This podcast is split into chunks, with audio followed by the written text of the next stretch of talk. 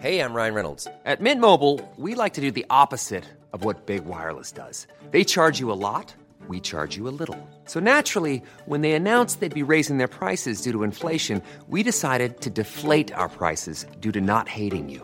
That's right. We're cutting the price of Mint Unlimited from $30 a month to just $15 a month. Give it a try at mintmobile.com slash switch. $45 upfront for three months plus taxes and fees. Promo rate for new customers for limited time. Unlimited more than 40 gigabytes per month. Slows. Full terms at mintmobile.com.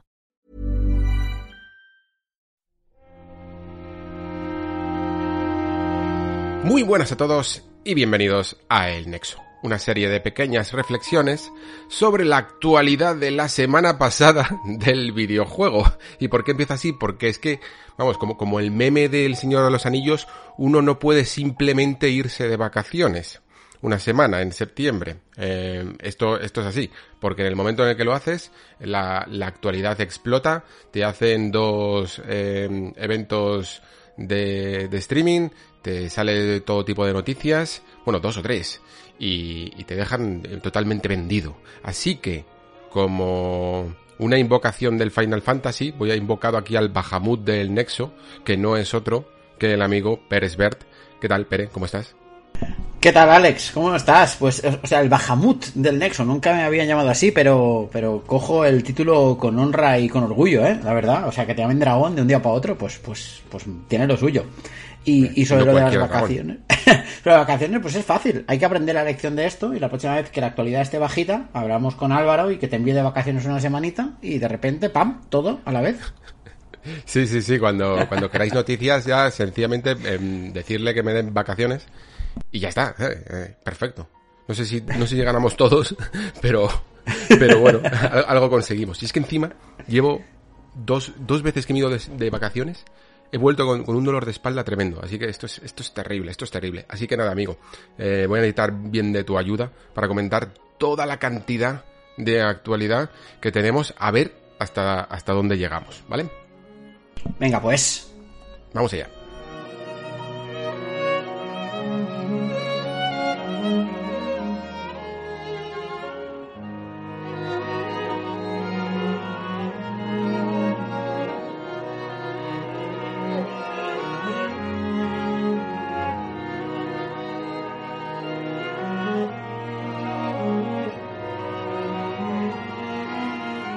Comenzamos casi, no sé si en orden cronológico, la verdad, pero creo que con uno de los temas más importantes que no había eh, tratado todavía por aquí, que es un poco las, el cruce de declaraciones y de palabras que ha habido entre mm, Xbox y PlayStation y sobre todo entre sus eh, cabezas visibles de cada compañía, eh, Phil Spencer y Jim Ryan. Esto realmente tendría muchas maneras de explicarse. Yo creo que la, la, la mejor en el fondo, bueno, no si la mejor, pero la más graciosa es eh, casi como el, el, el vídeo de dos ratas peleándose por un churro, pero un churro muy, muy, muy, muy, muy grande, ¿vale?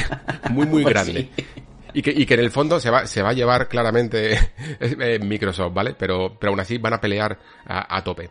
Em, voy a empezar por leer directamente las declaraciones porque creo que es un poco lo mejor para, para que entendamos un poco el, el contexto, ¿no? De, de, de, cómo está fraguándose toda esta batalla eh, sobre la adquisición de eh, Xbox de Activision Blizzard, ¿vale? Que es un poco de lo que va el asunto. Es algo que no nos viene de sorpresa porque en el fondo yo creo que toda esta actuación, porque en el fondo me parece un poco performático, ¿vale? En el sentido de que eh, todas estas declaraciones que hay al público y todos estos comebacks y todas estas contradeclaraciones no dejan de ser una puesta en escena de cara un poco a la galería. Y quién es la galería, no solo el jugador, sino esos comités de regulación de monopolios que hay y que están muy pendientes también de todo esto. Entonces dice así, la semana pasada Xbox reveló que había proporcionado un acuerdo firmado a Sony para garantizar eh, Call of Duty en PlayStation con paridad de características y contenidos durante al menos varios años más.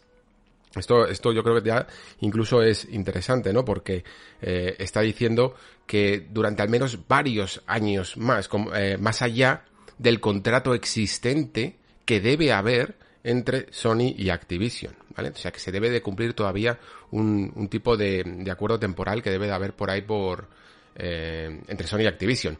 Xbox dijo que esta oferta va mucho más allá de los acuerdos típicos de la industria del videojuego. A todo esto, eh, eh, digamos que Phil Spencer dijo que había hablado, con, que había tenido una eh, educada conversación con Jim Ryan, comentándole todo esto y que estaba muy contento por haber llegado a este, a este acuerdo. Y Ryan, pues no le debió de sentar muy bien que llevara esto al público, ¿no? Porque comentó de la siguiente manera. No tenía intención de comentar lo que entendía que era una discusión empresarial privada, pero siento la necesidad de dejar las cosas claras porque Phil Spencer ha llevado esto al foro público. Eh, Microsoft solo ha ofrecido eh, que Call of Duty permanezca en PlayStation durante tres años después de que finalice el acuerdo actual entre Activision y Sony después de casi 20 años de Call of Duty en PlayStation, su propuesta era inadecuada a muchos niveles y no tenía en cuenta el impacto en, nuestros jugadores. Queremos garantizar que los jugadores de PlayStation sigan teniendo una experiencia de Call of Duty de máxima calidad y la propuesta de Microsoft socava este principio. Bueno, mm, yo creo que después de todas estas estos momentos de salir ahí todos al escenario como se veía en los Game Awards y tal de, de todos somos una gran familia que había entre todas las consolas eh, muchas veces aquí también se ve un poco también la otra cara no la cara más competitiva sobre todo cuando las apuestas son tan altas como las que hay sobre la mesa no eh, yo no sé qué pensarás tú Pere yo así de primeras eh, y con la noticia ya incluso en frío que a veces es también importante tenerla en frío para estas cosas veo aquí que que como digo, eh, es un tema mm, bastante importante en cuanto a cómo se aborda a ese, de cara a ese comité que va a regular la, la adquisición, ¿no? Porque a lo mejor incluso, aunque se acepte esa, mm, esa compra de, Xbox de Activision Blizzard, le pueden poner algunas regulaciones o algunas eh, cláusulas, ¿no? Como puedan llegar a ser a lo mejor incluso extender eh, la vida de Call of Duty en PlayStation. Pero creo que también es importante entender una cosa, que muy probablemente esta compra se dé y que aquí digamos que cada uno está jugando un juego que no se trata de, ganar o perder, ¿no? Sino sencillamente en qué eh, circunstancias lo haces. Evidentemente yo creo que Xbox se va a quedar con Activision Blizzard, no va a tener tanta, tanto problema eh, en su adquisición, pero tiene que dar una imagen un poquito más abierta, ¿no? De que en el fondo todas estas franquicias van a seguir eh, de la misma manera cuando no lo está, ¿vale? Aquí está un poquito la hipocresía, yo creo, de ambos, eh, de, ambos actores dentro de, estas declaraciones, ¿no? Eh, por un lado, Phil Spencer siempre habla demasiado, quizá, de abrir a todos los jugadores, ¿no? De que todo esté en todas partes, cuando yo creo que él en el fondo sabe que no es cierto, ¿no? Que, esto va a tener una, una, fecha de caducidad. Y por el otro lado, pues Ryan tiene que aceptar que esto va a suceder, ¿no? Y supongo que también lo que quiere pues es un poco esa, esta guerrilla de desgaste, ¿no? De, de aprovechar al máximo cualquier declaración para que pueda influir en algunos términos de esa compra. Eso es un poco lo que lo veo yo a, a parte de otra declaración que tengo por aquí guardada. Pero para darte primero la palabra, Pere, ¿cómo lo ves tú? Pues mira, yo creo que para entender bien esto es importante los timings en los que sucedió esto, porque todo esto vino cuando saltó la noticia de que el Comité Especial de Regulación británico estaba en la primera fase de inspección del acuerdo entre Microsoft y Activision y demás. Entonces, uh, saltó que había habido que había matices que le querían pedir a Microsoft y que le daban, creo que eran cinco días o una semana para hacerlos, y justamente entre esos días, ¿no? Es cuando salta la declaración de Jim Ryan. Em, yo ya lo dije en la taberna y, lo creo firmemente. O sea, yo creo que Jim Ryan dice la declaración, pero quien la hace son sus abogados. Creo que estos son estrategias que se están gestionando para intentar mm, lo que dices tú, ¿no? Es decir, está claro quién va a ganar y quién va a perder. La cuestión es eh, con qué condiciones acabas cuando ganas y cuando pierdes, ¿no? Entonces, Jim Ryan está intentando defender un terreno que había sido suyo durante mucho tiempo, o sea, recordemos que los últimos siete años um, Sony PlayStation invirtió muchísimo, pero muchísimo, muchísimo, muchísimo dinero en marketing para que la franquicia Call of Duty se asociara a su consola, hasta el punto que en 2020 uh, PlayStation era el tercer cliente mayor, mayoritaria Activision, con, unos 1.300 millones de inversión. O sea, una auténtica barbaridad, ¿eh? O sea, una, una auténtica pasada. Entonces, claro, Jim Ryan está intentando defender esto y, intenta no socavar el acuerdo porque sabe que no lo va a poder socavar, pero sí intenta ganar el máximo ¿no? de, de, posicionamiento para que Microsoft tenga que hacer cuantas más concesiones mejor. Porque si él no dice esto, el acuerdo a lo mejor son esos tres años. Pero si él patalea y se queja un poco, eh, pues a lo mejor son cinco, ¿no? Es un poco eso. Mm. Después yo tengo una opinión de que creo que la lucha de Jim Ryan va por otro lado y luego te digo cuál es, a ver tú qué opinas. Pero, pero una cosa es esta. Y lo que pasa es que a nosotros cuando vemos el tweet y cuando vemos esto, pues a los aficionados, pues ahí nos parece más risible. Pues claro, cuando tú ves a Jim Ryan quejarse de exclusividades cuando paga la exclusividad de Final 16, cuando paga la exclusividad de Final 7 Remake, etcétera. ambos, son muy hipócritas, tío. Entiendo que es parte de su trabajo, ¿eh? O sea, no es que se no es un insulto ni nada, es sencillamente que es que esto funciona así. Totalmente. Y yo creo que la diferencia clave está, la diferencia clave está en que um, Phil Spencer es muchas cosas, pero es un comunicador de la hostia. O sea, el tío tiene una serenidad, elige súper bien las palabras, o sea, el tío lo mide todo muy bien, es igual de hipócrita que John Ryan, eh, cuidado, pero lo hace mucho mejor, o sea, se le nota menos, lo que pasa es que Jim Ryan, y mira que este pavo viene de marketing, ¿sabes? Pero, mm. pero digamos, cuando cada vez que se pone delante un micro la lía, entonces, esa es, esa es la diferencia, o sea, lo mismo dicho de otra forma, no hubiese tenido el, este impacto. Pero ahora sí, tal y como lo ha expresado Jim Ryan, parece una pataleta. Pues, pues mira, ok.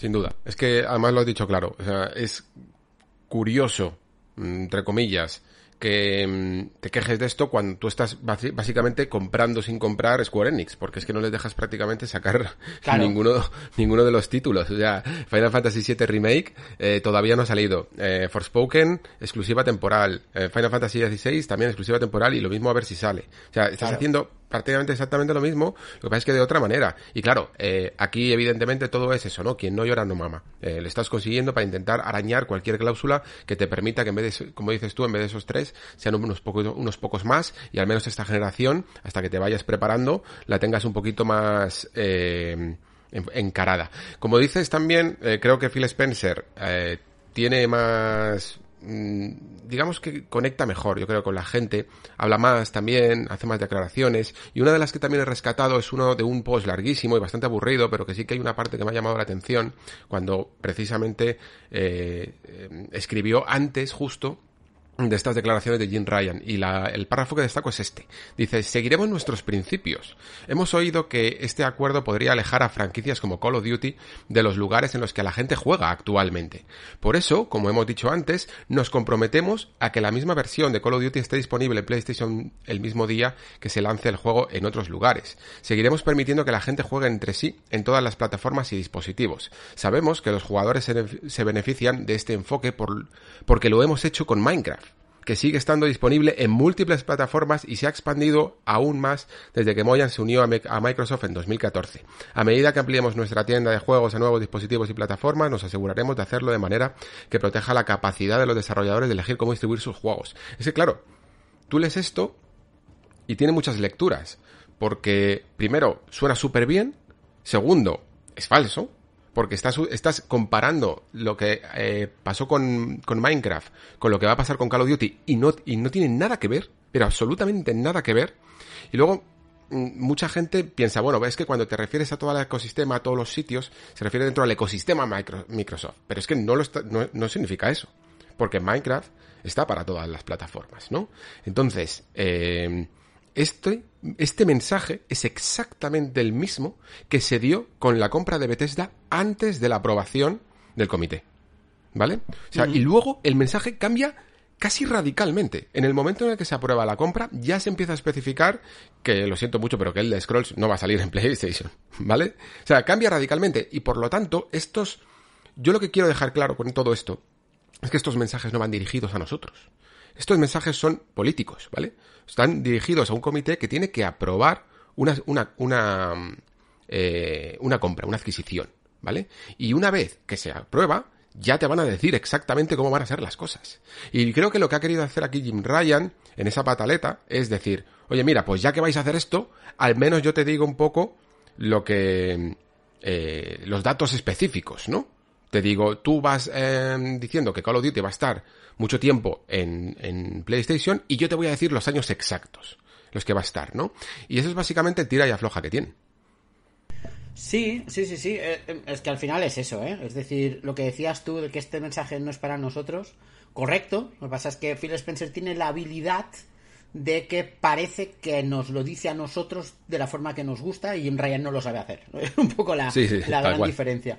Y yo, de lo que dices tú de este párrafo, lo que leo, y, esto es mi opinión, ¿eh? O sea, esto no es nada que haya leído en ningún sitio ni, ni demás. Creo que mi, o sea, es opinión pere pura y dura.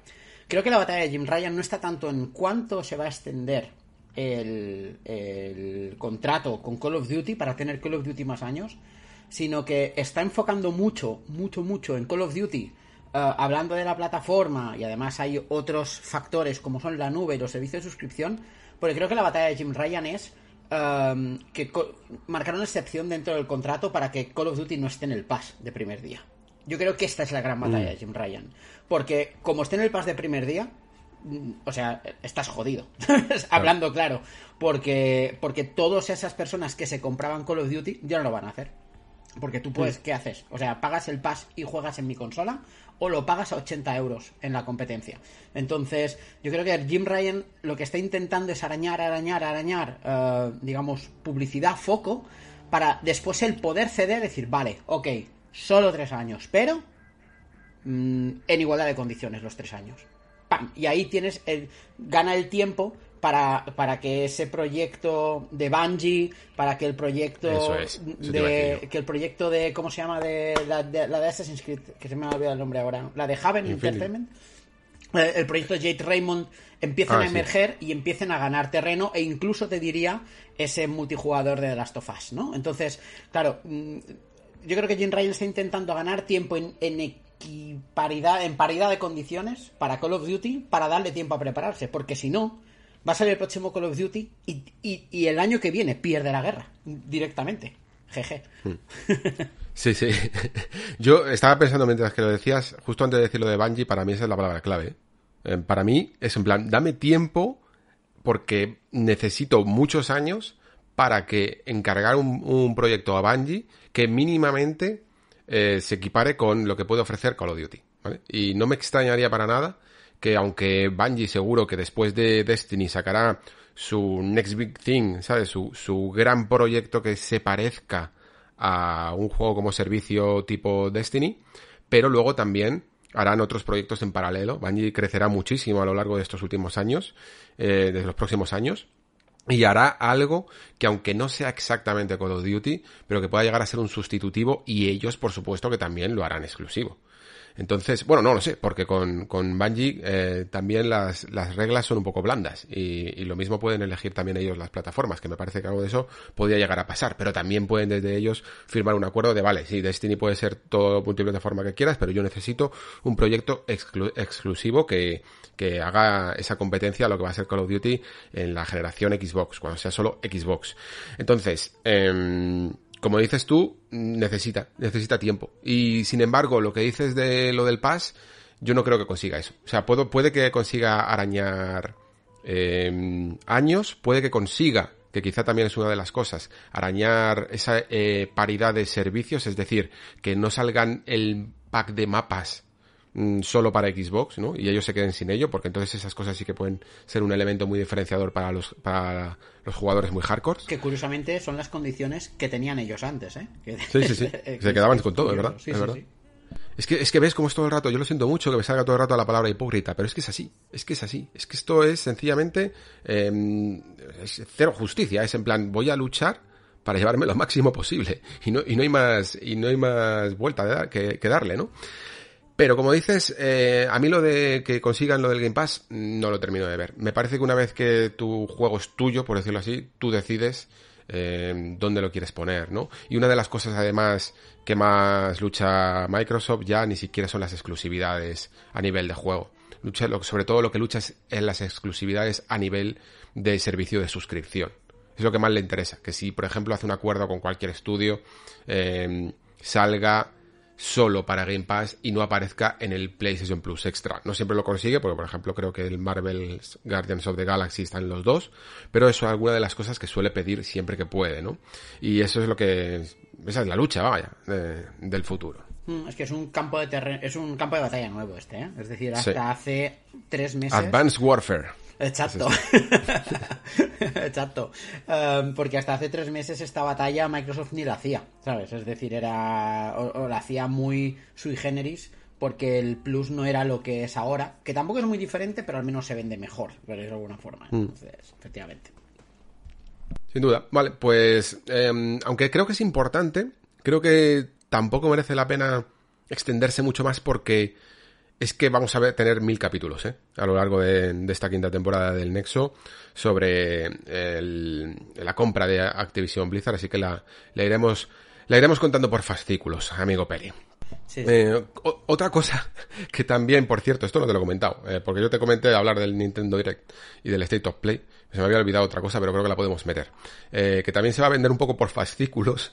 Es Assassin's Creed. ¿vale? Que, ta- Vale. que también ha habido, que también ha habido presentación, por supuesto, aprovechando ya de, ah, ¿cuánto, cuánto te pillas, Alex? ¿Un nueve días de vacaciones? Nos da tiempo a hacer tres eventos.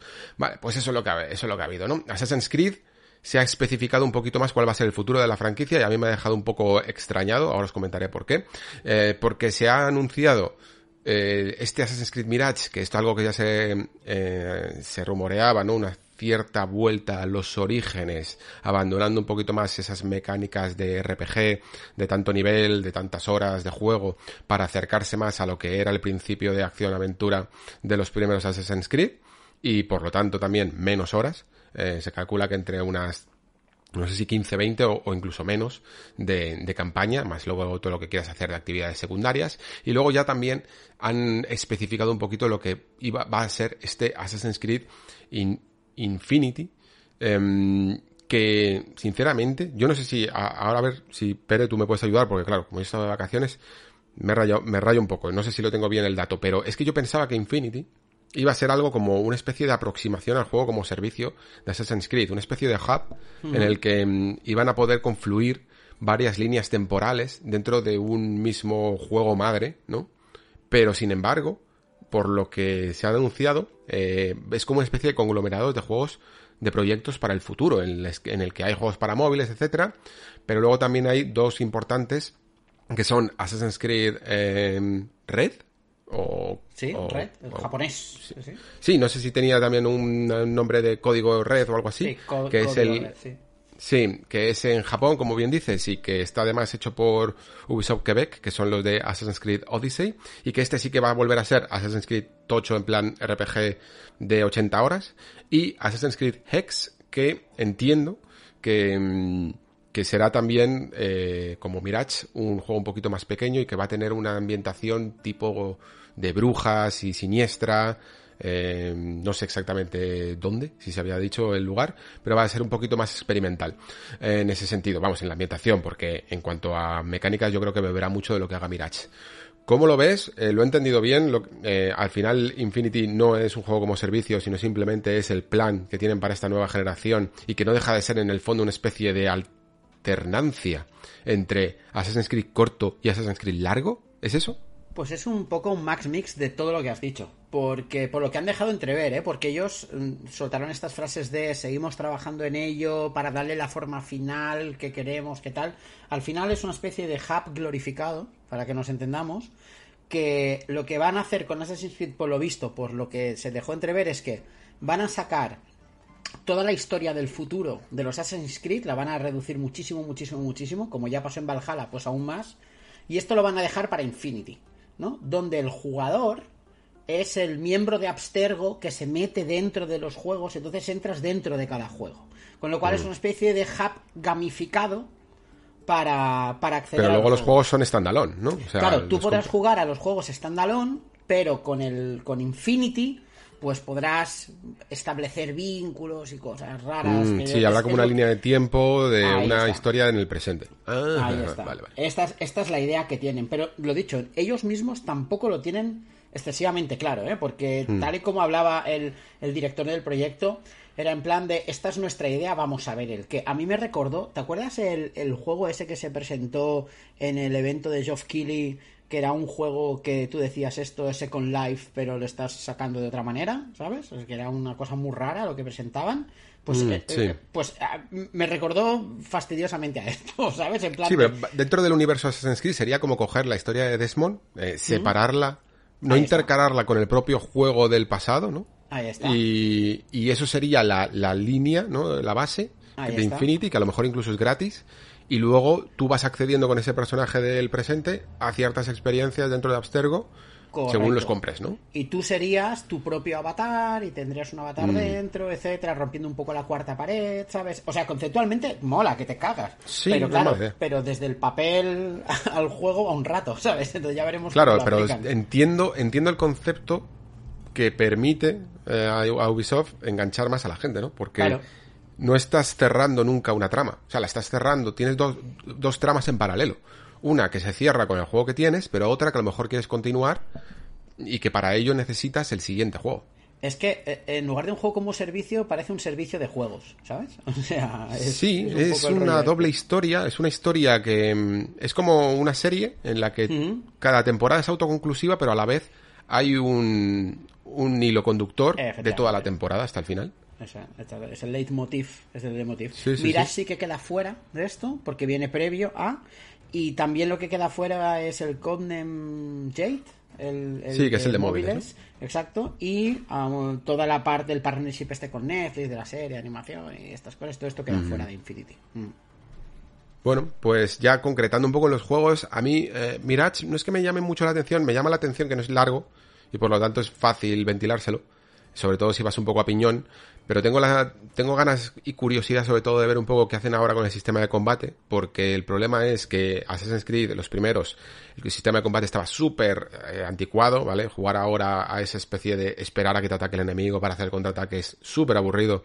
Eh, y sin embargo, el nuevo sistema que hicieron, que es un poquito más actual, aunque no tenga nada tampoco muy, muy llamativo, pero que está basado en tener mil habilidades, y si no las tienes, porque es un juego mucho más corto, no es un RPG, veremos exactamente qué se inventan ahora. Eh, lo mismo lo soulizan un poquito más de lo que ya habían hecho, ¿vale? Y luego, eh, con Red, tengo al menos yo un poco de suerte porque dentro de lo que es el esta, esta vorágine de horas que son estos juegos en los que se han convertido en los últimos dos eh, o incluso tres podríamos meter también Origins a mí la verdad es que Odyssey también es verdad que peco un poco más de la ambientación, que me gustó mucho la de, la de Grecia. Pero Odyssey, el equipo de Quebec, me parece que entiende muy bien lo que es un RPG largo de, de, tantas horas, ¿no? Porque lo, lo agiliza mucho. Hace que muchas formas de navegar por el mapa sean increíblemente ágiles.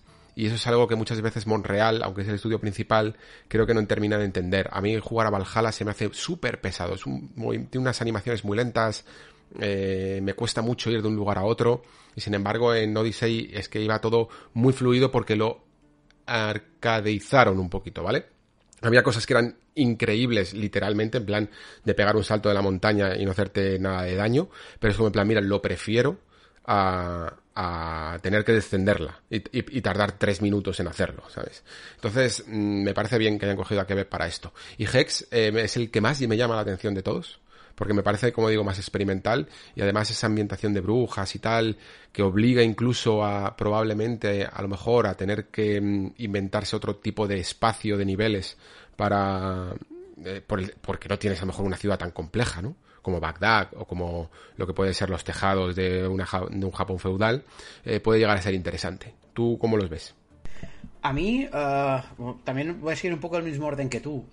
Mirage a mí sí que me apetece, y me apetece bastante, además, por, precisamente porque es un cambio. Yo no pude con Valhalla, o sea, no pude con él. O sea, me, me- me sobresaturó a unos niveles que dije, mira, o sea, no, no, no puedo llegar aquí. Y, y volver un poco a esas esencias que yo creo que le hacía un poco falta, porque creo que le hacía falta salirse a, de, de, de ese cuanto más mejor a- en lo que había entrado Assassin's Creed. Yo creo que puede ser interesante. Es curioso porque después viendo y leyendo declaraciones del director del proyecto de Mirage, eh, en el Game Loop que comunicaba él, es decir, el, el combate no estaba. O sea, habrá combate seguro, pero decía que esto va a ser un juego de exploración, sigilo y asesinato. Ya está. ¿Sabes? O sea, Uy, no me lo creo. Vale, yo no creo que haya combate, pero al no haber árbol de habilidades, que esto que es algo que dijo de forma explícita, yo creo que el combate va a ser un poco quizá un poco lo de menos, ¿no? El último recurso y que lo van a intentar volver un juego más de parkour y sigilo, por decir alguna Ojalá, ojalá. ¿eh? ¿Vale? Ojalá. Yo, yo tiro por ahí y I want to believe, ¿no? Es un poco, un poco eso. De, de Red, uh, que será otra vez juego tocho, RPG de mundo abierto, o sea, más parecido a Odyssey, Origins y demás. También estoy contento que lo haga Quebec. Y um, tengo mucha curiosidad para ver qué tal les sale, porque claro, no es lo mismo haber sacado ese juego hace tres años que sacarlo ahora, porque ahora tienen un, una referencia llamada Ghost of Tsushima que les dice, oye, un juego ah, de mundo abierto guay japonés es esto, ¿eh? Es decir, como mínimo hasta aquí.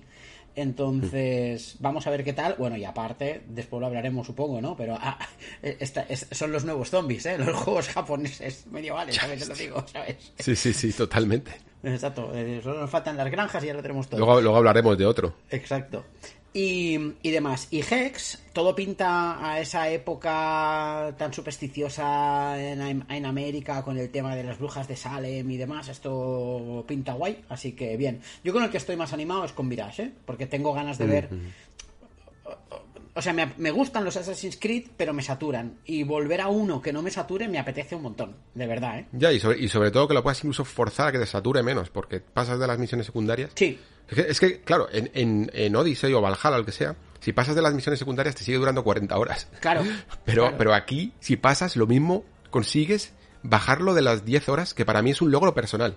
Sí. O sea, a mí hacerme un Assassin's Creed en menos de 10 horas, yo me sentiría satisfe súper satisfecho, ¿eh? Es casi un reto, ¿eh? sí, sí, sí, sí. Me, que... me, gustaría hacerme un speedrun que así, de primera partida. Es que los Assassins quizá un poco más... O sea, más, ¿cómo se llama? Más vehiculares, más, más celulares, más centrales en, en lo que ofrecían al principio, uh, al final son los que a mí más me gustan. Es decir, yo, te, yo guardo muy buen recuerdo de Syndicate, por ejemplo, porque pasé mm. de todo, me hice las misiones principales y me enfrenté a Jack el Destripador. Hostia, pues, pues guay, ¿sabes? Entonces, sí, sí. El primero de Quebec, además. Exacto, en 25 horas me lo quité de en medio y estaba feliz. Y ahora, cuando yo, ya, es que nunca se me va a olvidar, Alex, nunca se va a olvidar de bajarme del Dracar y activar la primera la primera zona y de repente, o sea, los iconos me saltaron de la pantalla a la cara y dije, se acabó, hasta aquí, ya no puedo ya, más ya, con Valhalla, ¿sabes? Es que la, la, gente subestima el ritmo en los juegos, tío. O sea, creen que cuantas más horas mejor, que está muy bien, que tenga mucho contenido y que es, es alternativo, ¿no? O sea, es opcional, lo puedes hacer si quieres o no. No, no, no, no, no. Sí, forzaros alguna vez que queráis a, a jugar a tope y vais a ver cómo el ritmo y cómo, cómo la, la, manera incluso de que no se te olvida la, la, la, anterior misión principal porque has hecho en el camino 200 secundarias y ya no sabías ni por dónde ibas, ve, veréis que el, el, ritmo de jugar a un juego mucho más directo, mucho más en plan, no, no, fuera, fuera cualquier distracción, ayuda muchas veces también a la inmersión, ¿eh? Es que no lo, no lo, tenemos en cuenta. Totalmente, totalmente. Sí, sí. Así que... y, y lo de Hex, te has ido a Estados Unidos y es normal, claro, las brujas de Salem y tal. Sí. Pero aquí en, en, Europa hubo mucha mucha quema de brujas, ¿eh? Puede o sea ser, que, puede ser. No sea, sé exactamente si estaba confirmado, quiero decir, si era América o, o Europa. el rollo inquisicional y demás, pero mm. viendo un poco uh, la, la, iconografía y la imaginería que hay, a mí no sé por qué me lleva hasta allí, me lleva hasta allí. Sí, lo que sí, sí me moló, lo que sí me moló fue el director del proyecto, que esto era un tío haciendo bien entendiendo cómo es esto del de, de, marketing de videojuegos. Que decía, tenemos muchas ganas de que los fans analicen en detalle el tráiler a ver qué consiguen descubrir. ¿Sabes? Anda, qué curioso. Lo dijo tal cual, ¿sabes? Y dices, ah, o sea, has montado un tráiler con secretitos. Tú estás, uh -huh. entiendes de qué va esto, ¿sabes? O sea, sí, sí. Me parece que detrás de todo el proyecto Infinity habían puesto a dos directores y uno era Clint Hawking, que es como uno de los que, a, dentro de lo que se le podría llamar autoral en Ubisoft, si es que acaso eso existe, es el que más. ¿eh? Es el tío de que hizo Far Cry 2 y todo, todos esos elementos sistémicos del fuego, de la propagación, del viento y tal, que luego incluso estuvo en Watch Dogs Legion y quien haya jugado verá que tampoco es que es un juego mediocre, pero que, que tiene ciertas ideas también a ese nivel de Immersive Sim que, que son muy interesantes y me parece que es de los pocos que, que, tienen ahí algo de, de innovación dentro Qué de. Lástima Watch Dogs Legion, ¿eh? Lo que podría haber sido y lo que fue. Sí, lo que podría haber sido, es que era buena idea, sí, sí, sí. Pero wow, es, es, lo que pasa cuando eres un poco cobarde de más. Sí, que, ahí está. que es un poco lo que peca muchas veces Ubisoft. Ahí está. Y si me Muy permites, bien. si me permites Sí, una dime. cosita muy rápida, te voy a hacer un comentario muy rápido sobre la conferencia de Ubisoft en general. O sea, Sí. si alguien quiere esto extendido durante casi una hora, pues en el último programa de la taberna lo hablamos, ¿vale? Pero la gente se puso muy de culo con esta conferencia. A mí como conferencia, toda, ¿eh? No solo Assassin's Creed, sino toda la conferencia de Ubisoft. A mí como conferencia por juegos me puede gustar más o menos, de hecho no me gustó demasiado y demás, pero me parece una obra maestra de ingeniería comunicativa esta, esta conferencia, ¿eh? O sea, porque, o sea, todo, hace los checks en todo lo que tenía que arreglar Ubisoft, ¿vale? O sea, ha- hace los checks de tocarlo todo, ¿sabes? Todo, todo, es una auténtica pasada. De mandar los mensajitos de que estamos bien, no nos estamos hundiendo. pues, pero si nos queréis comprar, compradnos. Efectivamente, de, de, de decir, fíjate, es decir, claro, es que tienes que pensar que venimos de dos años en los que Ubisoft está en pérdidas, de los rumores de la compra, de que no hay sucesor para Guillemot, de... Sí, falta de creatividad. De la falta de creatividad, de la fuga de talento, de las crisis por temas de acoso y demás. No sé si te diste cuenta, pero el sí, 90% de los presentadores eran mujeres. Todas, casi todos. sí, sí. De los directores de proyecto, además. Además, todo el mensaje de comunidad, comunidad, comunidad. El mensaje de yo siempre quise trabajar aquí, fíjate, tal. O sea, el mensaje motivacional detrás. Eh, a, los, a los inversores, ¿quieres pasta? Netflix. Assassin's Creed, no uno, cinco. Eh, ¿Sabes? O sea, pum, pum, pum. ¿Sabes? Eh, claro, es que estaba todo. Uno detrás de otro, estaban todos El problema es que si cumples tantos checks, tantos, tantos, queda tan Claro. artificial. Claro, ese es el problema, pero, pero, o sea, yo creo que es, yo creo que nosotros, es decir, César puso un ejemplo que yo creo que es el ejemplo perfecto, ¿vale? Esto es del revés hecho, hecho conferencia. O sea, del revés es una película que si la vas a ver con tu hijo, yo la, yo la vi con mi hija, eh, le encantó alegría y le hacía mucha pena tristeza, ¿vale? Pero los papás veíamos todos los mensajes que había detrás. Ya vale, ves. pues, nos, pues Team, los Team jugadores... Sadness siempre. Sí, sí, sí. Sí, sí, claro. Los jugadores somos los niños en, en esta conferencia y es, oh, mira, el Marion Rabbids, mira, el Assassin's de Japón, mira. Sí, el te quedas con el vídeo, lo demás lo ignoras. Y detrás están los inversores leyendo, hostia, cinco Assassins, eh, va a haber pasta aquí, hostia, Netflix, aquí rédito, uy, acaban de, hay que invertir más. Entonces, es una doble conferencia hecha una, ¿sabes? A mí me flipó la conferencia por esto, porque yo se lo decía antes, a decir, mira qué cabrones, o sea, una detrás de otra, Ingeniería de todas. conferencia, tío. Sí, Sí, sí. Brutal. Sí, sí, sí, es brutal, ¿eh? O sea, o sea, un, un, un, un- o sea, un wash, un wash work, o sea, un pasar la cárcel, un limpiar, hacer todos los checks, que me pareció una, o sea, si la miras otra vez con esta mentalidad, o sea, la ves y dices, qué cabrones, qué cabrones, ¿sabes? Tal cual. Sí, sí. Han gastado más pasta ahí que, que en un Sí, sí, sí. juego, tío. Totalmente, totalmente. Pues eh, lo mismo van a, van a necesitar también un poco de relaciones públicas. Eh, otra sorpresa que no te había mm, comentado. eh, la gente de Rockstar. ¡Hostia! con, con todo lo que ha pasado con GTA 6. Yo admito que he visto algún vídeo, pero no he visto muchos, porque, no sé, no, me, me estaba como sacando todo, todo lo que veía. eh, no, no me estaba terminando de convencer, porque precisamente, porque no está hecho para convencerme, ¿vale? Porque es que es una prealfa brutal. Y mira, y mirad que yo con el trabajo he ido a muchísimas em, muchísimas presentaciones en las que las cosas están mega verdes, pero incluso dentro de eso, como es una presentación, está enfocado a que tú saques el espíritu, una intención, porque la propia presentación tiene un guion detrás que te va eh, navegando por la intención que tiene ese juego, lo que te quiere contar, en qué se están eh, intentando innovar, qué quieren presentar, pero esto era un cúmulo de vídeos a la cara sin ningún sentido y todo lleno de código volando que, mm, que ha sido como en plan, prefiero, es que prefiero no saber nada, ¿no? Y creo que incluso aquí esto abre el debate más, más allá de lo que se haya visto o no o se haya dejado de ver, que muchas cosas yo creo que ya se habían filtrado incluso en texto.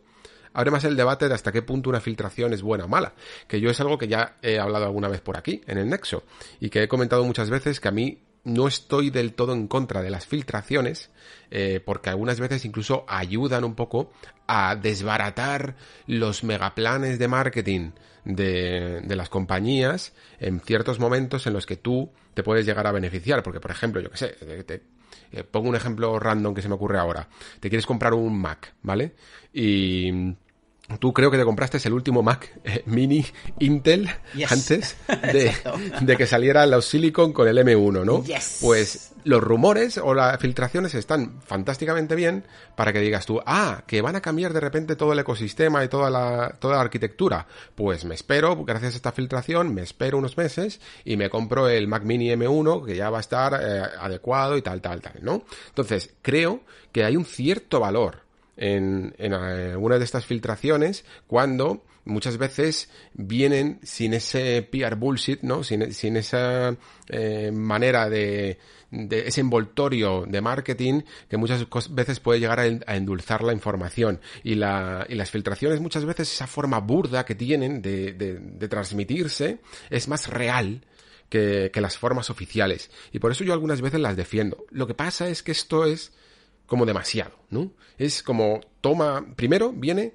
del objetivo de, de secuestrar mm, directamente todo esto porque tienen todavía más material. Es al parecer un grupo de hackers eh, muy grande que se dedica a secuestrar este tipo de material para después pedir un, un rescate. Pedir un ¿vale? rescate. Es, es chantaje, Sí, sí, puro y sí, duro, sí. ¿eh? Sí, sí. Claro, claro. Entonces, no es sencillamente como en plan, venga, eh, vamos a luchar un poco contra la maquinaria de marketing. No, no, no. Es sencillamente por dinero.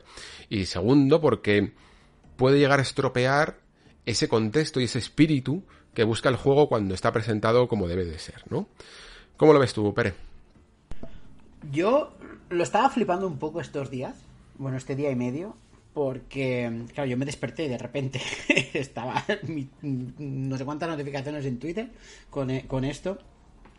Y, y yo creo que esto hace más mal que bien, ¿eh? O sea, creo que efectivamente una filtración puede ser ah, interesante, ¿no? Como, igual que se filtró ese vídeo de, ¿te acuerdas? De, de Elden Ring, ¿no? Que al final resultó ser Sí. real, que se veía súper regular y tal, porque sí que te permite un poco poner en contexto y demás, pero, pero esto ha sido un robo en toda regla, ¿sabes? Es decir, esto ha sido un robo, es decir, había gente diciendo, ah, estos son unos héroes, unos héroes, ni qué cojones. O sea, por culpa de esta gente probablemente el juego se retrase, ¿sabes? Porque claro, porque si tienen el código, habrá que cambiar el código, porque si no, mm, le hemos fastidiado. Y, y yo creo que esto, en este caso, ha hecho más mal que bien. Que una cosa es y yo creo que aquí viene la parte grave. Es decir, si tú eres un hacker de estos y uno tal, pues. Y, quieres cometer este delito, porque literalmente es un delito, y ojalá les caiga con toda la de la ley encima y demás, am, sé más discreto, ¿vale? Porque a partir del momento en que lo haces público, de repente, eh, lo que estás buscando es no solo la pasta, sino encima una notoriedad. Y yo creo que. Yo creo que esto ha hecho mucho daño. O sea, los desarrolladores deben estar destrozados, ¿eh? creo yo. Es decir, ver cómo todo tu trabajo no se ha podido presentar como tú lo querías presentar, que la gente está poniendo a parir cosas como los gráficos y demás y tal, porque el archivo que se robó es de 2021, pero la prealfa que se ha filtrado es de 2019, tío, ¿sabes? O sea, es que es una locura. Y claro, y, y- y yo creo que creo que en general está mal, ¿sabes? Y que estos no son héroes, son ladrones y son chantajistas y, y demás. ¿Que hemos podido ver algo de GTA? Guay. O sea, esto guay. Creo que no compensa, ¿sabes? O sea, creo que no compensa el hecho de, de haber visto algo antes de tiempo a causa de todo el perjuicio que deben haber hecho. Porque este juego se va a retrasar muchos, o sea, meses, ¿eh? A lo mejor un año, porque hay, porque hay que reforzar seguridad, hay que reforzar código, porque han filtrado no solo esto, sino el, el código de Grand Theft Auto 5. O sea, es que hay- es una barbaridad. Es una barbaridad lo que ha pasado aquí. Esto es... Sí, a nivel logístico eh, seguramente tenga que retrasarse. porque a lo mejor dicen, mira, parad todo hasta que no encontremos realmente Claro. El motivo de la filtración. No vayáis, a- no vayáis a escribir más cosas, no vayáis a modelar más cosas que se puedan filtrar. Claro. Ese tipo de cosas pueden hacer que se retrase, sin duda, Claro. sin duda. Bueno, y otra sobre, cosa- la, sobre la gente diciendo el tema de ah, que vaya mierda, que mal se ve, lo que sea. No creo que vaya a afectar, porque recuerdo el Den Ring que pasó un poco lo mismo, ¿sabes? Mm. Y, y decía la gente, ah, qué malo gráfico, que no sé qué, y, y- y ha vendido 17 millones, ¿vale? Mm. Esta- Pues eh, imagínate un GTA 6 lo que puede llegar a vender, o sea, una, auténtica leía- locura. Ayer leía en Games Industry y después se lo oí también a Jason Schreier. Dice que otra de las consecuencias que va a haber aquí es, es el teletrabajo. Porque, claro, porque Mm. teletrabajar implica siempre nube y significa que tú no puedes trabajar con servidor cerrado, ¿sabes? Entonces, ya lo decía, dice, vamos a ver cómo impacta en las condiciones laborales, en el teletrabajo, en, en la velocidad de lanzamiento, en que hay que repasar, o sea, hay que parar el desarrollo hasta que la seguridad esté reafianzada. Es que es, es muy heavy. O sea, o sea, por ver literalmente seis vídeos de mierda, ¿vale? Probablemente nos quedemos un año menos, para, nos queda un año más para GTA 6. O sea, gracias. Probablemente va a salir o- o- otro port de GTA 5 Cinco. Exacto. por, por culpa de esto, tío. O sea, cuando Exacto. salga la, la Play 5 Pro y la nueva Xbox, O, sacarán otro, otro Red Dead port. 2. Red Dead 2 otra vez, ¿sabes? Por Sí, sí, sí.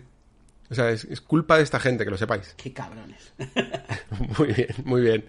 Bueno, pues no hay mucho más que comentar. Y además es que es como que tampoco apetece, ¿no?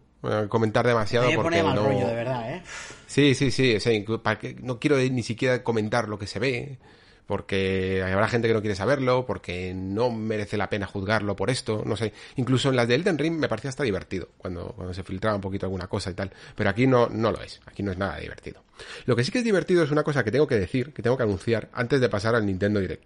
Y es que ya se, me se estaba olvidando. Y es la noticia del siglo. Y es que Pere se ha comprado una Steam Deck. ¿Vale? Bueno, o sea, esto, esto, lista. esto es un game changing, esto lo cambia todo. Esto lo cambia todo. ¿Vale? Porque, porque Pere, eh, lo más parecido que tenía a un PC es el Mac Mini que he comentado antes. ¿vale? Yes, yes, Y, yes, yes. y además, y además ocurre una cosa, que es que lo- me decía, mira, esta es mi biblioteca de Steam, me dijo el otro día, ¿vale? Y me dijo, estos son mis juegos. Y tenía un, un total de tres, tres juegos, ¿vale? Cuando me lo enseño. Eso soy yo.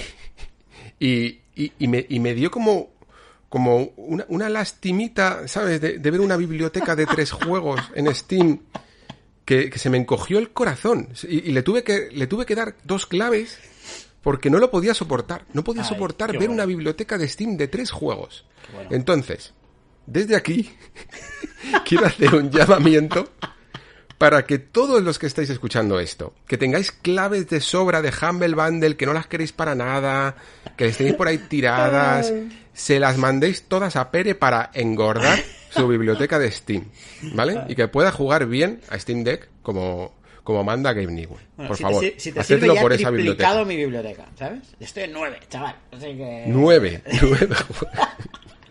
Pero es que, es que eh, eh, lo voy a explicar a la audiencia porque la, la audiencia dirá, pero este payaso, ¿sabes? y tal. Es decir, no he jugado en PC desde, eh, desde un Pentium 2, ¿sabes? O sea, la última vez que jugué en PC fue, eh, creo que el Heroes of Might and Magic 3, te lo digo así.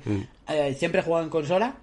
Yo el ordenador lo utilizo para, para trabajar y siempre he jugado en consola, en portátil o, o incluso en tablet y móvil. Y claro, y el tema de la Steam Deck, no sé por qué, o sea, eh, no sé, ah, sí, ya me acuerdo por qué. ¿Te, ¿Te acuerdas que te dije cuando tú me hablabas de ella, que yo te preguntaba sobre ella y tal y cual? Dije, mira, yo creo que aguanto hasta que la pruebe, ¿vale? El día que la pruebe, me voy a calentar, que me conozco.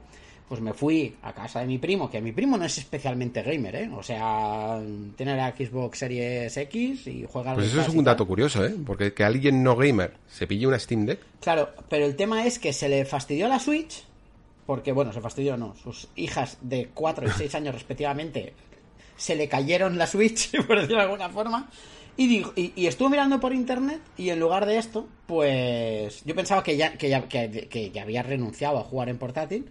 Y el otro día llegó a su casa y me encontré, cuidado, la Steam Deck tocha, eh. Cuidado, se pilló la La grande. 512. Sí, sí, sí, la grande. Y, y, y claro, y la probé y dije, pero, pero esta barbaridad que es. Pero esto qué es, pero esto qué es.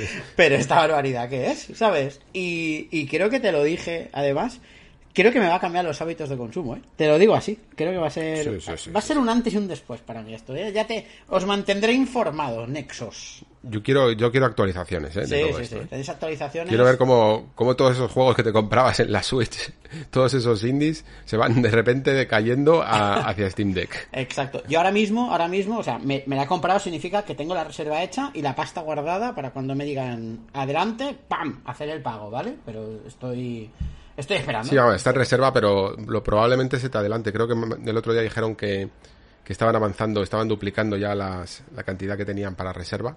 Ahora están enviando las de, los correos de las de abril. Y yo fue mm. en agosto. Así que yo creo que en dos mesecillos me van a escribir. Qué guay. Pues es que para cuando te llegue, tienes que tener una cartera interesante de juegos, ¿sabes? Sí, sí, sí, sí. Oye, eh, tengo nueve, pero ¿qué nueve? O sea, cuidado, ¿eh? O sea.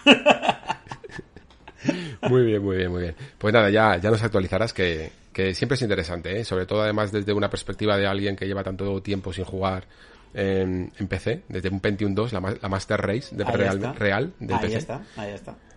Pues, pues además, te volveremos a invitar. Seguro que además descubrirás más, todavía más, o sea, todavía más joyas ocultas nos vas a traer. Ahí está. Mira, me, comprometo a una cosa, además. Me comprometo a decir persona a persona y juego a juego que yo reciba, en la taberna lo voy a mencionar.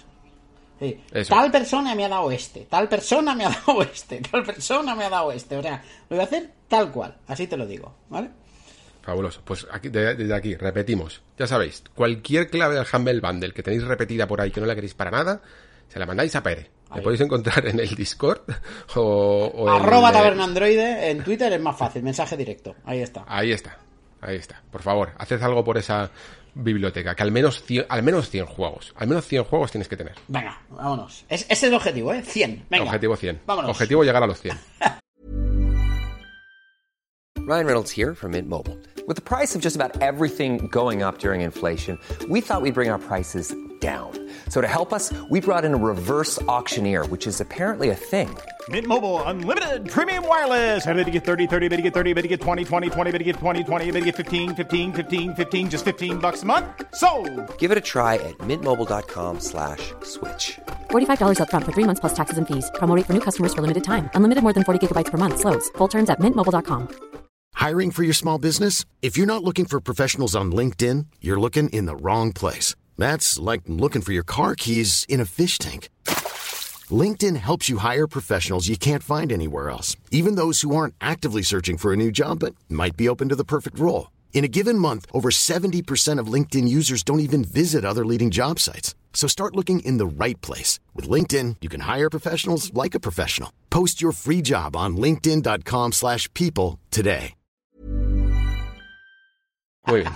Oh, Muy bien, chicos. Pues continuamos ahora sí con, con el Nintendo Direct que nos ha dejado ahora este, este septiembre con un puñado de juegos. Me ha parecido, vamos a empezar por, por la nota curiosa esta, de que, que yo creo que es, es coña, eh, lo que voy a decir, pero, pero creo que da para reflexionar, que nos llame la atención que en un evento se anuncien como cuatro o cinco juegos de granjas, pero no nos extraña en absoluto que se puede hacer completamente un evento de estos con 25 juegos de pegar tiros y pegar hostias. ¿eh? O sea, eso dice, creo que dice mucho del medio en el que nos encontramos. ¿eh?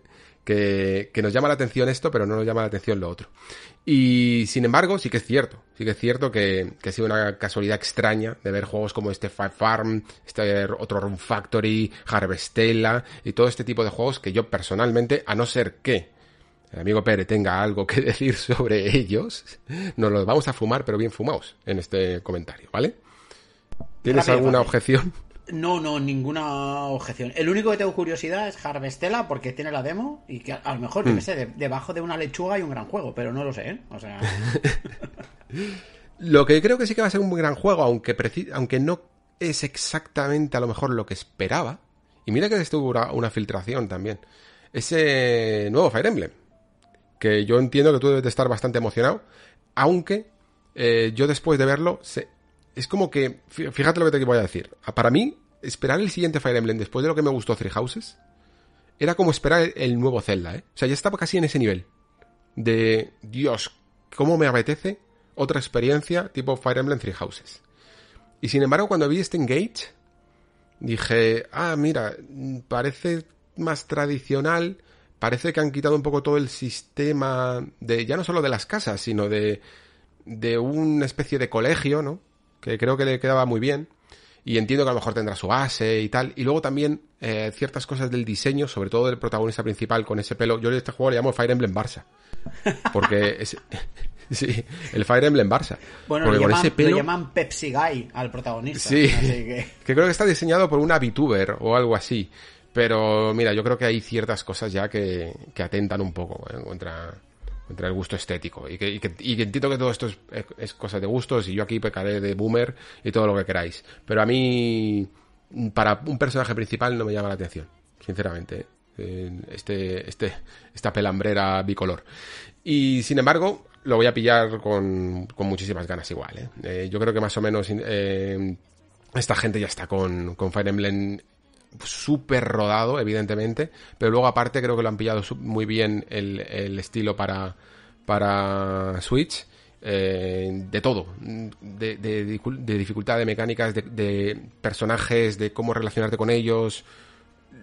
Three Houses yo creo que hizo muchas, muchas, muchas cosas bien. Y tengo muchas ganas de ver qué, qué tal lo hace Engage. Creo que todavía es demasiado pronto. No sé, no sé si tú sabes algo más, si te has metido un poquito más en detalles. Pero eh, no sé si me va a gustar tanto como Three Houses, pero vamos, el día 1 va a caer seguro, ¿eh? 21 de enero. Yo creo que no nos va a gustar tanto como Three Houses. Te lo digo así. Mm. Porque yo creo que tú esperabas, igual que yo, uh, la versión de Fire Emblem de la secuela de Breath of the Wild, ¿no? Sí. Y nos han dado Link's Awakening Remake, ¿vale? Es un poco, es un poco eso. Me a temo, ver, me temo que sí. Uh, por lo que yo he estado leyendo en Reddit y demás y comentando con gente de Destino RPG y de todo RPG y demás, este Fire Emblem es más pequeño que Three Houses, ¿vale? No es el otro gran Fire Emblem, es otro Fire Emblem. Es un Fire Emblem que apela a dos cosas. La primera, uh, y esto lo hablaba con Mario, uh, Fire Emblem tradicionalmente, bueno, tiene muchos juegos, más de una docena, y siempre ha tenido un montón de personajes súper carismáticos, ¿vale? El problema que tiene es que no se han utilizado estos personajes más allá de su propio juego. O sea, cada elenco de personajes se quedaba en su propio juego. Y este juego parece que apela a esto. Parece que apela al fanservice total, ¿de acuerdo? Y que uh, lo que va a ser va a ser, mientras que Fire Emblem Three Houses intentaba experimentar con narrativa, mecánicas, relaciones entre personajes, etcétera, este va a experimentar con mecánicas de juego, puro y duro. Entonces, el Engage, o sea, es un poco como Bravely Default. O sea, el, el, nombre del juego es el nombre de la mecánica principal, que es Engage, que es cuando se pone en el anillo este que trae a un espíritu de una realidad alternativa, es decir, de otro Fire Emblem, y hace el Engage con el personaje, para volverlo más poderoso, para cambiarle la clase, no se sabe exactamente qué, qué, será. Entonces yo creo que narrativamente va a mantener algunas cosas que sabemos que van a estar, porque va a haber efectivamente una base con los social links, pero va a estar muy, muy, muy rebajado respecto a, a Three Houses. Fire, em Fire, Emblem One House. Exacto, One House, ahí está, y, y muy rebajadito uh, en, base, en base a esto. La historia va a ser una fumada de anime regulero, también te lo digo, ¿vale? Mientras que Three House intentaba ser un anime guay, pues esto va a ser una... O sea, esto no es Evangelion, va a ser Darling in the Franks, para que me entendas, ¿vale? Un poco, un poco el rollo este. Y, creo que nos lo vamos a pasar muy bien jugándolo, pero creo que no vamos a generar el vínculo emocional que al menos yo generé con Three Houses. ¿Vale? Sí. Entonces, porque creo que tampoco es el objetivo. Creo que el objetivo de este juego es tirar de nombre de franquicia. A nivel de presupuesto, coincidía también con, con otra gente que parece más pequeño que Three Houses. En Three Houses había más pasta que aquí. Mm. Y, y, es esto, es un Fire Emblem. Pero es que a mí no me habría importado que de verdad fuera un Fire Emblem One House. Es decir, toda la estructura de Three Houses pero aunque sea solo centrado en una casa, pero es que tampoco lo termino de ver. No, no, no. termino de ver ni siquiera esa base tan trabajada, con tantas no, relaciones. Porque esto va de que, de que tú tires de los personajes. O sea, Marth está en portada, no me estás contando. Claro. Entonces, esto va de que tires de los personajes más clásicos, que haya una pequeña historia de fondo, que probablemente una guerra y un dragón y un anillo y un emblema y estas cosas. Y, y, y, y, sobre todo que juegues con la mecánica esta de mira mi personaje de ahora es un Pepsi Guy o una Pepsi Girl lo que quieras y tal pero se ha vinculado con Roy flipas sabes Sí. entonces yo creo que va a ir un poco un poco a esto. Es cómo te lo diría yo es un poco la misma sensación tengo yo de que después de Awakening nos sacaron el Ecos no que es un juego sí, que... el Sábado Valencia. Sí. sí. que es más experimental, más diferente y demás. Yo no me lo tomo como, como uno de los juegos principales de la franquicia, mira lo que te digo, ¿eh? Es decir, me lo tomo como, mm. como un spin-off experimental. Pues vaya, Porque, pues casi, fíjate, estaba deseando que me dijeras, no, no, no, este va a ser mejor de lo que crees. Y, y casi me, me has desanimado un poco más. Eh, pero bueno, Creo sí, que jugablemente tiene- va a ser la hostia. Pero ¿sabes qué pasa? Sí, sí, sí, sí, pero es que, es que yo en Fire Emblem necesito esa armonía Ya. entre lo que sucede en el combate y lo que sucede fuera del combate. A mí Ya. eso es lo que me da ese placer de, las, de la franquicia, tío. Ya, pero también te Si solo es una cosa, es como si me vendes un DLC Sí, sí, sí. de solo de combate, ¿sabes? Sí. Es que no, estoy Sí, fuera de juego. Pero eh, yo estoy contigo, ¿eh? Estoy 100% contigo en esto y yo tengo la misma sensación. Y además, me sabe mal, pero este Fire Emblem Engage tiene un agravante que para mí, o sea, le va a poner las cosas muy difíciles, ¿eh? Personalmente.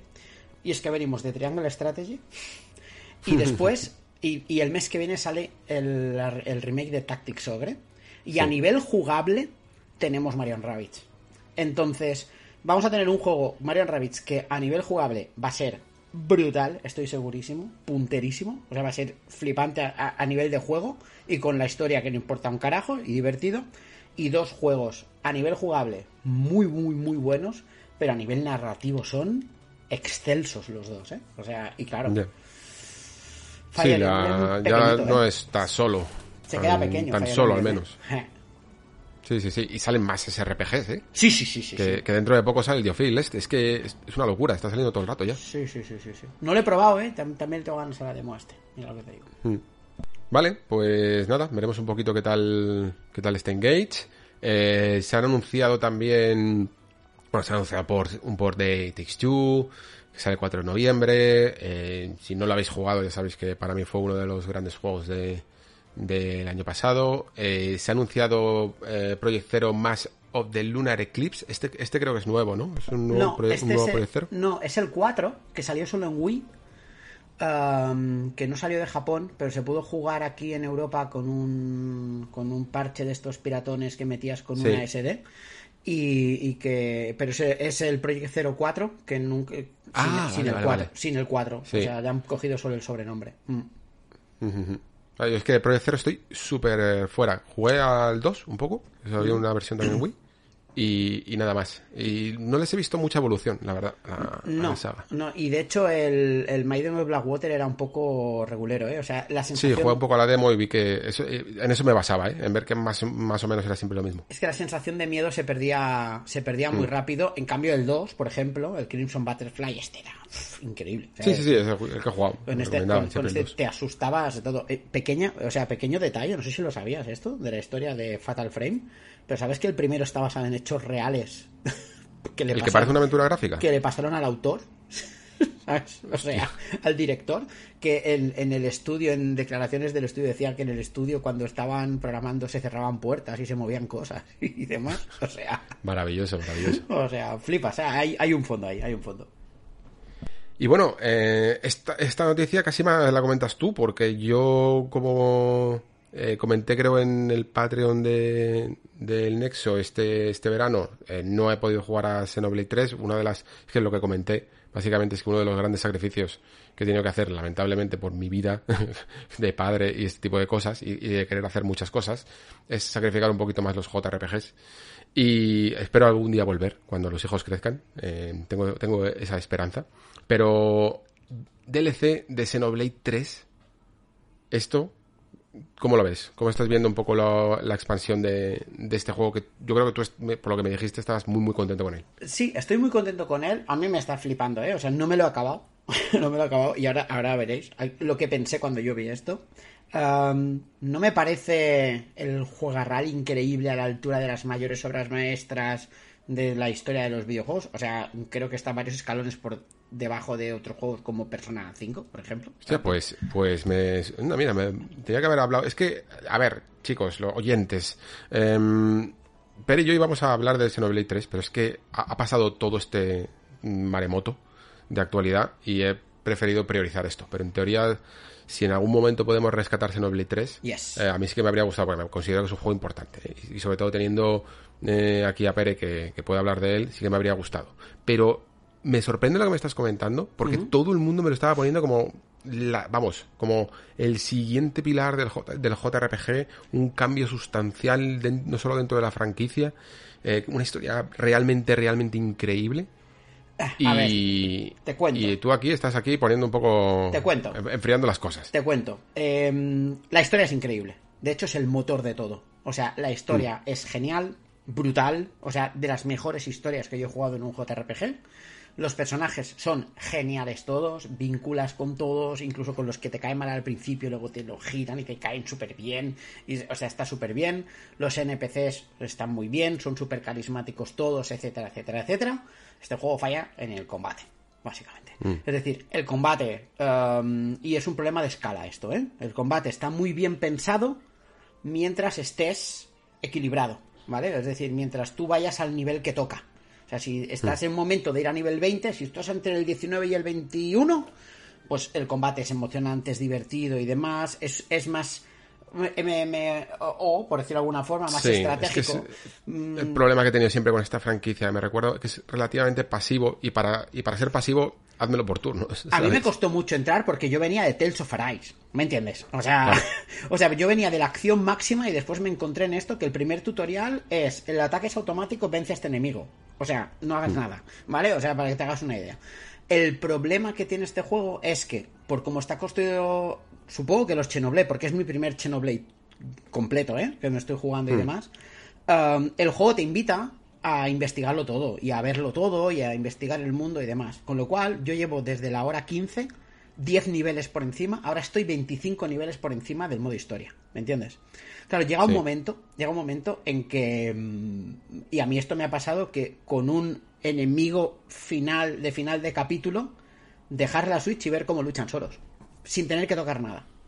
O sea, Porque- pues, pero eso, eso casi me, para mí es una buena noticia, porque eso significa que si no hago ni una sola misión secundaria, claro, iría al nivel perfecto. Claro, exacto. El problema que tienes es que hay misiones secundarias que son las de los héroes, que son los que te dan los clases, que, las, que, que está guay hacerlas. O sea, no tienes por qué hacerlas, pero entonces te encontrarás muy limitado en opciones, ¿vale?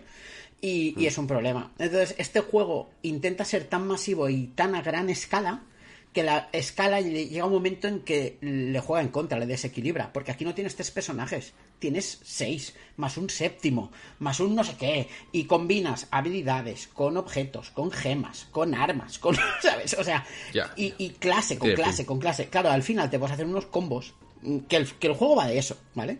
Pero el juego yo creo que pierde el equilibrio muy rápido, y esto a mí me lo aleja de, de que sea fantástico y maravilloso e increíble a niveles de los mejores. Me parece súper bueno, ¿eh?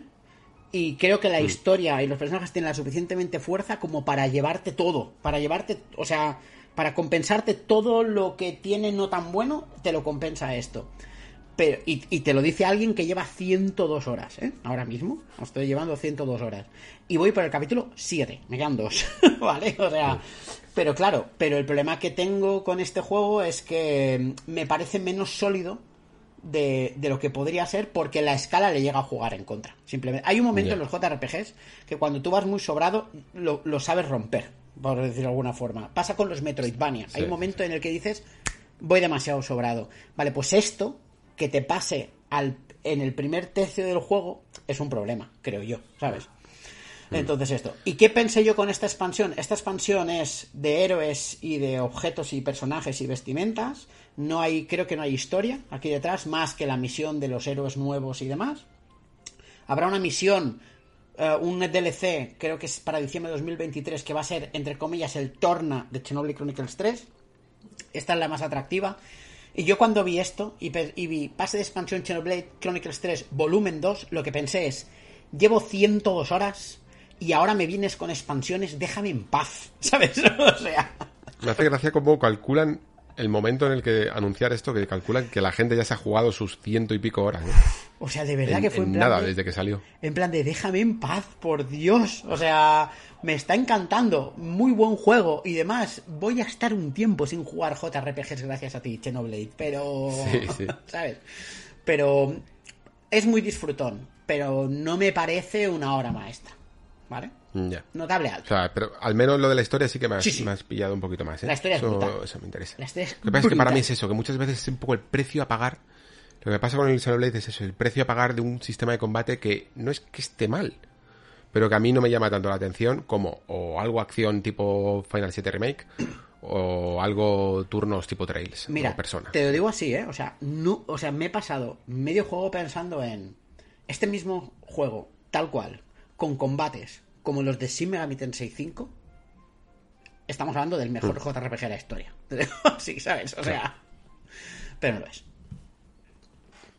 Muy bien. Al, me- al menos, eh, bueno, tú no sé si has dicho que habías jugado a los anteriores. ¿No, no ves necesario jugar a, al 1, 2, a nada? Pues ¿Para jugar mira, al 3? te lo digo así, yo mm, jugué 10 horas del primero y el segundo no lo he tocado. Así, y me lo estoy pasando súper bien, así que te diría que no. Mm. Vale, sé, yo el primero sí que lo jugué. sé por otras pero el personas. 2 todavía lo tengo ahí. Sé por otras personas. Ahí fue cuando ya me...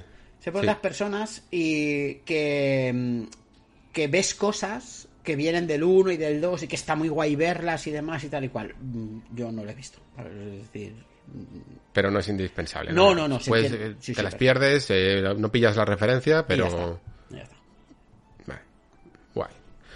Bueno, pues seguimos un poco adelante. Eh, la verdad es que está bastante hecho para ti este Nintendo Direct, ¿eh? Buf, Porque han vuelto a repetir From Mission, que sale el 1 de noviembre, lo tienes ya. El 2 en 2023. Y esta es la noticia O sea que- guay. Y lo que viene ahora es la noticia grande. Y el 3. Va a salir el 3.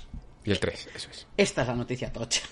Porque From Mission 1 es guay, From Mission 2 es guay, From Mission 3 es uno de los mejores SRPGs de la historia. O sea, el primero y el segundo, si os gusta el género, a por ellos. Pero el tercero, me es igual quien sea, sea lo que juegues, tienes que jugar ese juego. Increíble. Increíble. Y en castellano, por ¿Es, conti- vez. es continuación directa o se No. puede jugar solo? Son, se pueden jugar solos. Sí, sí, sí, sí. Y el tercero es increíble. Ah, bueno. Y en castellano por primera vez. Muy bien, muy bien. Joder, pues lo mismo espero al 3, ¿eh? O sea, si, si me- o sea, yo creía que el 1 y el 2, pensaba, no sé, incluso que el From Mission 2 era como el... No, no, el 3 es. ¿Qué más nombre tenía? No el, sabía que era el 3, el 3 es. From Mission 3 es. El de Play es. pff, o sea, es que no, está- no estáis preparados para este juego si no habéis jugado, ¿eh? O algo así. Es el bayoneta de los SRPGs.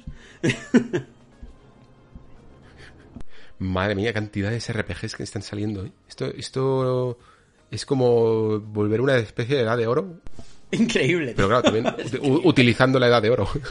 Es increíble. Sí, sí. De locos, de locos. Vale, pues nada, Story of Seasons A Wonderful Life, eh, Splatoon 3, más, más Splatoon 3 y Octopath Traveler 2. Eh, esto, yo aquí tengo que decir una cosa muy importante para mí. Por fin me alegro un montón que estos juegos, espero que si sale otro Triangle Strategy o cualquier juego tipo HD 2D, eh, vuelva a pasar lo mismo, que por fin, por fin, por fin, salgan multiplataforma. Yo lo siento mucho, pero a mí me duele, me dolía cada, cada minuto que estaba jugando Triangle Strategy, sabiendo que dentro de unos meses, como se ha anunciado después, Sí, sí. iba a salir una versión guapísima en PC, en el que se iba a corregir mucho más ese aliasing que rompe un poquito el pixel, que lo siento, pero Switch es que no puede hacerlo exactamente igual, y yo ya esto lo comprobé con el, Octro- el Traveler 1 cuando lo juego, juego en PC, y es que se ve increíble, increíble en altas resoluciones estos juegos. Y, y- y con ese postprocesado mejor que te permite que te permiten otras plataformas. Entonces, me daba mucha rabia porque muchas veces, por ejemplo, traían el Strategy, lo quería traer el programa, tenía muchas ganas de jugar eh, y, y pillé la Switch. Pero es que nunca hubiera pillado el de la Switch si hubiera salido a, a la vez en PC. Y, y este Octopath Traveler 2 pues va a caer de cabeza en la Steam Deck, pero sin duda alguna. Y, y yo creo que a lo mejor para ti también, a no ser que quieras la edición física, Pere. Eh, pues yo creo que también va. ¿Te acuerdas cuando te digo que me cambiará los hábitos de consumo? pues me refiero a esto. Sí, o sea, sí. yo, yo después de cómo me vendiste el, el HD 2D este, hablando de Triangle Strategy, o, o- no, hablando del primer Octopath, pues Sí. vámonos, vámonos con la versión de Steam Deck cuando la tenga. Y vale, vale, me rejugaré Triangle Strategy en Steam Deck, de acuerdo, vale, me has convencido con todo este esfuerzo que has hecho, de verdad. Poco, poco es necesitado para convencerte, macho. Poco es necesitado. 24 de febrero de 2023. Este Octopath Traveler 2, que esperemos, por decir algo más del juego, aparte de lo de los gráficos de las plataformas, eh, en que corrija algunas de las cosas que yo vi. Yo no, yo no terminé el primero, ¿vale? Me pasó al final un poquito como, como decía un poco la gente, que las eh, historias estaban un poquito disgregadas, ¿no? Que incluso en algunos momentos se hacía un poco repetitivo. Y, y sí, algunas cosas. A mí me parece buena ¿eh? la, la idea de tener varios personajes protagonistas eh, que incluso vayan teniendo sus historias primero por separado. Mm, me parece que estar en varias perspectivas a lo largo de todo un mundo te permite eh, jugar de ciertas maneras que no te permite simplemente un viaje de, de, punto A a punto B, ¿vale? Porque puedes ver cómo son las diferentes culturas, pero todo esto es lo que tiene que aprovechar, ¿no? Y yo creo que Octopath Traveler 1 eh, también lo que pasó es que Acquire, que es realmente quien desarrolló el juego, se encontró con un éxito un poco inesperado. Sabía que tenían eh, gráficamente algo muy poderoso, pero Acquire realmente no es un desarrollador muy, muy experimentado. Había hecho cosas de relativa escasa calidad, ¿vale? Muchas veces. Y, y creo que no se esperaban vender los el millón rápido que vendieron y luego los dos millones, no sé cuánto habrá vendido en total, al ser en el fondo un juego que entre ese atractivo gráfico y ser una especie de exclusiva de Switch en el, en el momento adecuado, vendió a expuertas. Y creo que ese vender a expuertas también hizo que mucha gente se diera cuenta de que tampoco era para, para ellos este juego, ¿vale? Incluso fans del JRPG. Entonces Octopath Traveler 2 ahora es el que tiene que demostrar, ¿vale? Ya no vale simplemente con que sea el primer juego HD 2D, no vale con el hecho de ser de Switch, ahora va a salir para todas las plataformas. Creo que va a pasar un poquito más desapercibido de lo que pasó el primero sin duda, y que la gente sobre todo, no todo el mundo quedó contento con, con el primero, que tiene algunos valores incuestionables, ya no solo gráficos, incluso la música estaba muy, muy, muy bien. Y, y lo van a ver con más lupa, porque, queda, porque seguro que lo quieren, pero también saben que quedaron un poquito, un sabor un poquito amargo con el primer juego. No sé cómo lo ves tú. Pues como tú, la verdad es que es eso, es decir, es un juego que la idea es muy buena, pero un juego remasterizado en HD 2D que ha salido hace nada, que es Live Alive, con un concepto parecido, pues, pues le saca los colores, siendo Mm. del 90 y pico, ¿sabes? A nivel de historia. Um, yo le tengo confianza a este, a este Octopath Traveler 2. He estado sí, buscando sí. a ver si se sabía quién era el director y, y vale, demás. pues mira, antes has, has mencionado este Marion Rabbits Mm. eh, Spark of Hope, que ya tiene fecha, 20 de octubre de 2022. Ujú. Y yo jugué, también te confieso que no, te- que no terminé eh, Marion Rabbits. Eh, creo que en mi, en mi caso lo que sucedió es que, a ver, eh, fue el típico que dices, luego lo, juegas a destiempo, no lo juegas en el momento, no lo pides con tantas ganas. Y, eh, aunque lo pillaba con ganas, me ocurrieron dos cosas. La primera la hemos comentado, necesito esa, como le, he llamado un poco, armonía entre narrativa y táctic en un juego de estos, ¿vale? Y a mí, sinceramente, el universo este de Marion Rabbits no me llama tanto la atención. Eh, entonces, solo te quedas con la parte jugable, que es muy buena, pero que creo que también tenía un arranque relativamente lento, ¿vale? O sea, las primeras era- había como mucho tutorial al principio, muy lento todo, muy fácil todo, que es un poco esa marca de, de Mario de empezar fácil y luego ya ir complicando algunas veces las cosas, pero que hay veces que llega muy tarde la dificultad. Y aunque en Mario Rabbids llegaba, pero llegué un poco fatigado. Y al final es como que lo dejé. Entonces, no sé si Spark of Hope, por ser ya una segunda parte, va a partir un poco de esa base de experiencia y hacer las cosas un poquito más complejas. Eh, pero luego también he visto algunas cosas que juguetean con el tiempo real, un poquito, no exactamente, pero un poquito me recordó a este eh, Mutant, mm, Mutant Zero, o algo así. Sí. Es, es que se llama Mutant Year Zero, me parece. Mutant Year Zero. Mutant Year efectivamente. Zero Road Sí. to Eden. Exacto. Sí. Que también mezclaba la exploración en tiempo real, pero aquí incluso te puedes mover en tiempo real, casi como una especie de Valkyria Chronicles, y luego ya se mete con turnos, y no sé muy bien ese experimento de mezclar tiempo real con turnos, qué tal va a salir. ¿Cómo lo ves?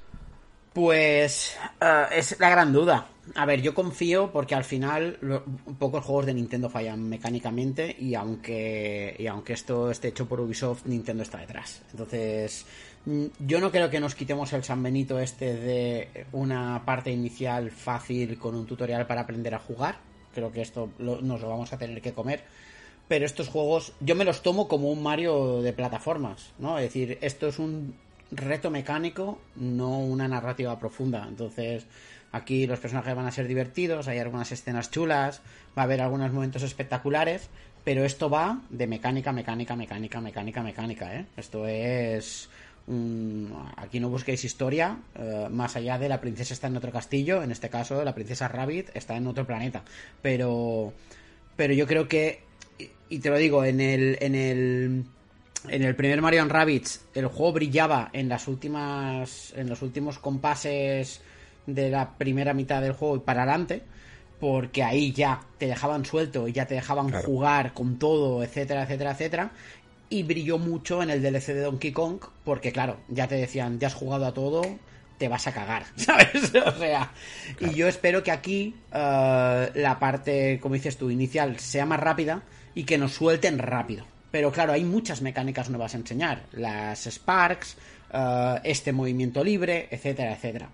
Ya veremos, yo creo que va a ser la hostia este juego, pero como siempre, el reto mecánico va a venir a partir de la mitad del juego. Sin duda, sin duda. Yo creo que más o menos era la estructura que, pensaba que iba a tener. Veremos, no sé. Es que octubre. es que vienen muchas cosas, tío. En octubre. No sé yo qué va a pasar. No sé si lo, si lo voy a poder jugar, al menos en el. en Te lo traigo yo, hombre. Yo este me lo Muy juego bien, día muy uno. bien. Perfecto. Perfectísimo, entonces. Vale, pues voy a hacer aquí un poco de flash forward porque hay mucha cosa aquí. Run Factory, juegos de Nintendo 64, Ateliers, eh, DLCs de Mario Kart, Switch Sports, eh, parques de atracciones. Y creo que mm, vamos a ir con Pikmin, pero que tampoco mucho. Porque lo que más se enseñó es esta especie de vamos a intentar hacer un Pokémon Go de Pikmin, ¿no? Y es con lo que más se centraron. Y luego cuando tocaba ver el juego principal, pues solo vimos un logo. un- en vez de un logo en llamas, un logo en flores. Ahí está. Le podríamos llamar. Da igual. Y eso es todo. Sí, mm, sa- sabemos que está y, y, por- y yo confío ¿eh? en, en Miyamoto para hacer Pikmin, así que sabemos que va a ser guay, entre comillas, esperamos que vaya a ser guay. Ya está, no podemos decir mucho más, la verdad. Vale. Del que sí que podemos decir mucho más. Y además extendido porque se ve Bayonetta 3. También sale en octubre, ¿ves? Espera que me 28 de octubre. espera que me pongo cómodo. Yo voy a traer aquí un poco la polémica, ¿eh? Así que mm, me, alegra un poco esto, porque eh, luego estuve viendo en la extensión esta que este es un juego, como se nota como Nintendo, cuanto más sabe que es un juego que sí, que es bayoneta, que todo lo que queráis, pero que no es lo que va a vender a expuertas co- como hace cualquier otro juego que simplemente lo lanza y ya vende X millones, ¿no? Se, nota que saca siempre mucho más material. Hace lo mismo, le pasa lo mismo con Metroid, no sé si te das cuenta cuando sabe que es un juego que necesita más push, le, te saca más metraje. Y, y Bayonetta 3 después sacó un vídeo de 8 minutos, el cual me disipó algunas dudas que tenía, sobre todo con esas transformaciones gigantes que a mí me daban mucho, mucho miedo, mucho, mucho miedo. Porque todo bicho gigante que controles suele ser más lento que Bayonetta, ¿vale? Y, y eso a mí puede hacer que, que me baje el ritmo en un juego que lo que quiero es ir rápido, frenético y déjame de gimmicks y déjame de hostias, que lo único que quiero es mm, darlas yo. Eh, sin embargo, vi que, por ejemplo, la araña esta, pues mínimamente tenía alguna habilidad que podías balancearte, ir a otro sitio del escenario y todo de una manera relativamente rápida. Entonces puede que nos entrometa demasiado en lo que es el juego puro, ¿vale? Sin embargo, por más que lo veo, me parece raro decir esto, pero a mí me parece el bayoneta más feo de los tres. Es que lo siento mucho, pero veo algo en la paleta de colores que no me, que no me gusta. Que, que me parece. que. que me parece que no está bien. Que me parece que no está. bi- que, que- no está bien armonizado los colores. Que, que ningún escenario llama mucho la atención de todo lo que se ha mostrado. Yo entiendo también que Bayonetta es una saga muy rara. Porque, por ejemplo, lo que suele suceder es que el nivel 1 de, quitando el tutorial, el, el nivel 1 de, un- de, de los dos Bayonetta que hay, suele estar más currado que los que, todo el resto, ¿vale? Se nota, ¿no? En el Bayonetta 1, este que es como una especie de influencia del Parkwell, eh, de Barcelona, el, en el 2, que es una especie de Venecia, así, con una plaza muy grande, están mucho más currados que luego las islas flotantes que aparecen después, ¿vale? Pero es que aquí solo veo ese escenario de ciudad como una como una ciudad muy anodina, muy gris y con un filtro azul muy raro y no le termino de ver ningún tipo de encanto. No le termino de ver ningún tipo de encanto en lo gráfico. Yo creo que este juego ha tenido el menor presupuesto de los tres, sin lugar a duda, y tirando mucho de toda la programación y de mucha animación ya hecha. Eh, dicho esto, no significa que en lo importante, en el juego en sí, en las habilidades de bayoneta y con todas las novedades, vaya a ser la hostia, que seguro que lo es. Pero también he visto mucho enemigo grande, que es fácil de hacer porque llama mucho la atención y que es mucho más fácil de, de gestionar los patrones porque son más lentos y te permiten más atacar rápidamente que con enemigos ágiles en los que tienes que ir haciendo ese juego, ese baile de, de mirar cuando ataca y, mirar cuando atacas tú, de, ver cuando esquivas.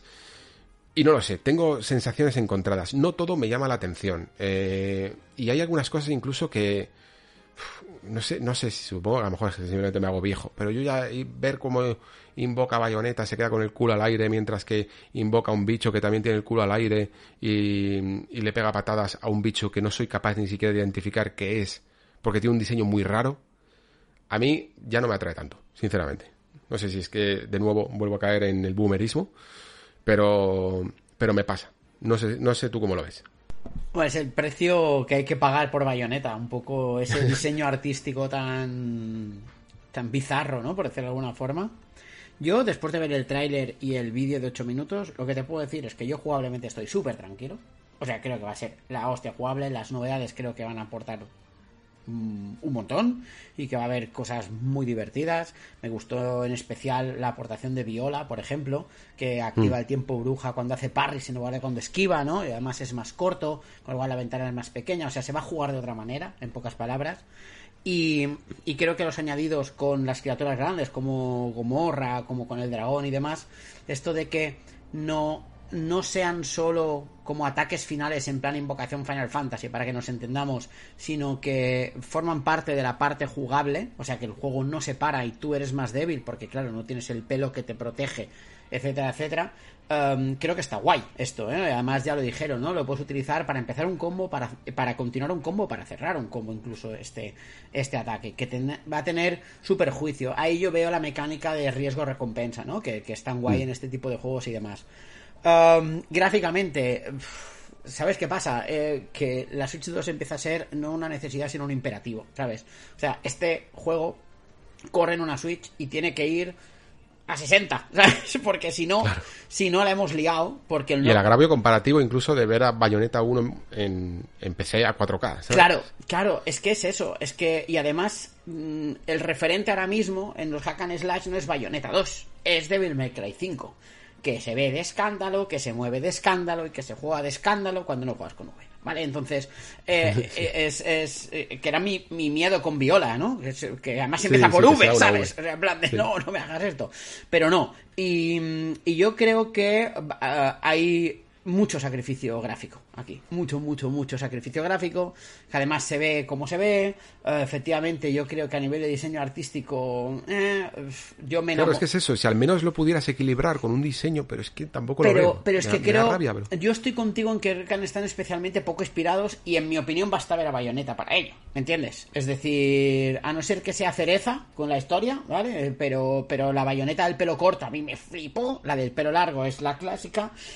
Y esta, eh, pues no me motiva mucho. De hecho, yo lo primero que voy a ver es la puedo poner con el pelo corto, ¿no? Entonces, entonces, pero es esto. Entonces, al final yo creo que va a ser, jugablemente, va a ser la hostia. Va a ser lo que queremos, que es Bayonetta 2 con añadidos. Uh, creo que la parte artística es donde puede haber fallado más. Y, y pero lo bonito también de Bayonetta es la cantidad de guiños que tiene uh, a otros juegos. Yo me imagino muy fácil un guiño con Nier, me imagino fácil un guiño con Babylon Fall, por mucho que no nos guste, etcétera, etcétera. Ya, ya veremos, ya veremos. Yo lo espero mucho, me lo voy a jugar día uno también. Me parece infinito volver a la parte técnica mecánica de un hack and slash potente. Desde Devil May Cry 5 que no tenemos uno así. Y, y a ver qué tal. Yo lo digo, en lo jugable me quedé súper tranquilo. En la parte visual, voy a ser un poco bruto ahora mismo, ¿no? Como si me ponen un puto fondo negro, tío. ¿Sabes? que me es igual, ¿sabes? Es decir... a, a, mí no, no, me es igual del todo porque he visto lo que es capaz de Bayonetta. Claro. Y, y, aquí tengo la sensación de que, había que habría que romper una lanza a favor de Sega, que creo que, que es la, la, compañía que más dinero ha aportado a, sí. a Bayonetta. ¿eh? Sí, sí, sí, sí. Sega, a Platinum en general, incluso podríamos decir, es la, la que realmente le ha puesto el dinero que necesita a esta gente para brillar sí. en todos los niveles, ¿no? Sí. Porque saben que esto es como si, como si a, a, quieres hacer una peli Y claro, el guion es barato. ¿no? Pues a esta gente saben que, que saben hacer animaciones, que saben hacer mecánicas, y digamos que eso es lo barato, solo hay que echarle tiempo. Pero para poner un poco de pasta a nivel de valores de producción, de contratar a, a grafistas, a modeladores, ¿sabes? A gente que sepa hacer efectos y tal, a gente que sepa incluso sacar, exprimir la máquina y tal, es donde me parece que, mi- que Nintendo ha hecho un presupuesto súper ajustado con este juego, muchísimo más incluso que con Bayonetta 2. Eh, y, y que básicamente por eso se ha retrasado tanto el, el lanzamiento. Porque Platinum ha tenido que comer también de otras partes. Por eso ha hecho tantas producciones paralelas. Y este siempre era ese juego de en plan, no, no, no te preocupes. Nintendo diciendo, no te preocupes, tardar lo que haga falta. Pero este es el presupuesto que tenéis. Este es el- esto es lo que os puedo dar al año. Y, y ya está. ¿sabes? Y, y esto es un poco la, la historia de, de un desarrollo tan largo para un juego que debería de haber salido muchísimo antes, teniendo en cuenta que va a pillar mucha base Sí. ya construida de dos juegos. Y porque nos vamos a sorprender de decir, hostia, ¿y tanto tiempo para esto? O sea, realmente. Pues por Mm. eso, porque yo creo que, te lo iba a decir yo, que, que creo que Platinum ha cofinanciado eh, este Sí. Bayonetta 3 con la pasta sacada de otros proyectos, por ejemplo, Babylon's Fall. ¿sabes? O, sea, ha- o sea, ha desviado pasta hasta aquí para hacer algo más así, porque realmente después tampoco va a ser tanto. Y algún problema de desarrollo interno también tiene que haber habido, ¿eh? porque desde esa escena de Bayonetta siendo troceada a lo que hemos visto, mm, hay mucha diferencia también, ¿eh? Así que ya, ya veremos. Sí, sin duda, sin duda. Vale, pues continuamos con un juego que quizá muchos no recordéis, se llamaba Detective Archives Raincoat. Y es un juego que es de los creadores, es de Spike Chunsoft, de los creadores de Danganronpa. Y es básicamente por lo que a mí me, puede llegar a interesar, ¿vale? Eh, son juegos muy, muy, muy bizarros. Son juegos que, mm, vamos, o sea, mm, para nada intentan acercarse a lo que podría llegar a ser la realidad detectivesca en ninguno de los aspectos, pero sin embargo, dentro de esa libertad eh, creativa, por decirlo de alguna manera, que se pillan esas licencias de que pueden eh, retorcer sus mundos sobrenaturales de todas las maneras que quieran, consiguen después esas mecánicas detectivescas muy interesantes, ¿vale? Y a la hora de ofrecer en lo que, por ejemplo, podría llegar a ser una base de Phoenix Wright de investigar un caso y después tener que defenderlo ante un tribunal, ¿no? Pues lo que es todo toda la investigación, todos los alegatos, esta gente suele meter muchas mecánicas jugables, ¿vale? Aquí parece que la intención es incluso llegar a ser aún más juego que novela visual. Si Danganronpa era más novela visual, con algunos minijuegos que se hacían durante los juicios, aquí parece que toda la que es la investigación incluso van a intentar meter pues una escena como de laberintos, de eh, oponentes que nos intentan contra eh, hacer contrarréplicas y ese tipo de cosas. Lo hace muy raro, ¿vale? Muy, muy raro. Pero yo a esta gente le tengo que dar siempre una oportunidad. Siempre le tengo que dar el beneficio de la duda. Porque son después eh, historias muy animescas. Pero que ese girito que suelen hacer a la hora de conseguir los veredictos, a la hora de conseguir encontrar a los culpables, a los asesinos o lo que sea, siempre, siempre consigue armar un caso interesante y que te mantiene enganchado. Y, y luego aparte del hilo principal, que suele tener también su propio misterio, por lo menos así eran los Danganronpa, y creo que van a seguir un poquito la misma base. Me llama mucho la atención, yo entiendo que poca gente, eh, no sé si tú, Pere, te habrá llamado un poco la atención, no sé cuál es tu... No recuerdo cuál era tu bagaje con Danganronpa ahora mismo, pero, pero ahí está. Pues mira, yo Danganronpa no lo he jugado mucho. El que sí jugué fue el World Ends Club. No sé si sabes cuál es. Era uno Sí, creo que hablamos de él alguna vez, ¿no? Que me dijiste que era un poquito más, que te dejó un pelín descafeinado, ¿no? Sí, Que- era un poquitín, es un juego un poco irregular y demás. A ver, esta gente yo creo que tiene como dos líneas de producto, ¿no? O sea, sus juegos tochos, Danganronpa y demás, y sus juegos de segunda línea. Ese Waltons Club, por ejemplo, ¿no? O el Zenki Zone, no, no me acuerdo cómo se llama, otro que hay en PlayStation y demás. Um, a mí este Raincoat me parece de los tochos, me parece de, de primera línea y por eso eh, le tengo le tengo confianza. Yo no soy especialmente fan ni del estudio ni de este tipo de juegos, pero mm, pero Danganronpa es una de mis cuentas pendientes, así que un ojito puesto encima de este. ¿eh? Me jugué el Waltons Club porque me lo recomendaron, me gustó viendo todas sus taras. mm, Este seguro que es mejor, te lo digo así. Así que Pues ya te, ya te contaré, porque probablemente lo cate. guay. En primavera de 2023. Bueno, luego se anunciaron eh, juegos en la nube de Resident Evil, ¿vale? Resident Evil Village, Resident Evil 7, 2 Remake, 3 Remake, eh, un mix de juegos en el que había, salía, si queréis jugar a Sifu a 240p, pues podéis hacerlo. Qué penita, eh, ver si fue así, tío. Ya, tío, es que es como en plan, joder, macho, uno de los juegos del año y es que, es que eran escalones, ¿eh? Sí. De, Sí, sí. o sea, de dientes de sierra, no, escalones directamente. Qué.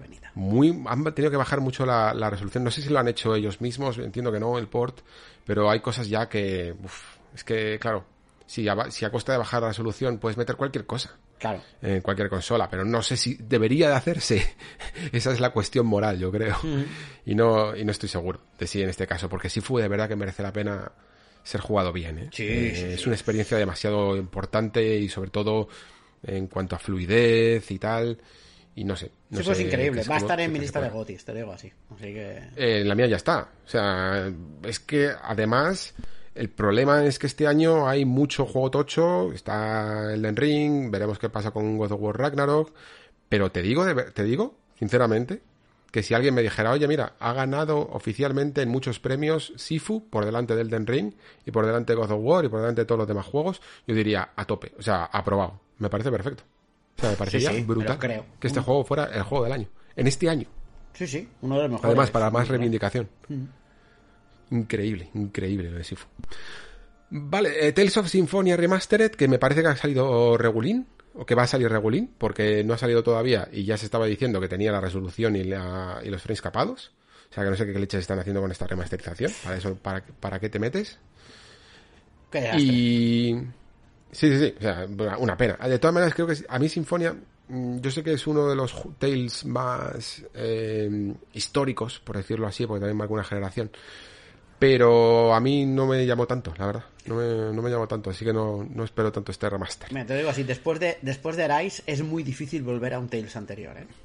Ya, bueno, yo creo que a lo mejor con Vesperia podrías hacerlo. Berseria o- mucho también, pero sí, sí, sí. Sí, Berseria también, pero mm, irte más atrás, complicado, complicado, complicado. Y además, no sé, a nivel de historia es sobre todo lo que no me, no me termino de convencer. Y luego, otra remasterización, eh, que es este Kirby Return to Dreamland, que si no me equivoco era el de Wii, Yes. eh, Deluxe, para el 24 de febrero de 2023. No lo jugué este, la verdad. Es, es un Kirby de los... A mí me da un poco de... O sea, entiendo que lo saquen porque intentar tirar del tirón de, de la Tierra Soñada, ¿cómo se llama? El, el de 3D. Porque Hmm. creo que salió bastante bien. Además, yo no lo he jugado ese, es uno de mis, de mis pendientes. Pero... Pero es me da pena de que después de lo bien que quedó y eh, la reputación de Kirby después del juego en 3D, ahora saquen esto. ¿sabes? Y eh, saquen no solo esto, sino el de los pasteles también, ¿sabes? Es en plan de, ya vuelves, vuelves a poner a Kirby en el lugar en el que lo tenías antes, cuando antes, cuando habías conseguido ponerlo en un sitio guay, ¿sabes? Mm. Me parece que van a sacar, no sé por qué cuando vi este anuncio dije, me, me parece que van a tirar mucho ahora de remasters de Wii. Eh, me parece que toca.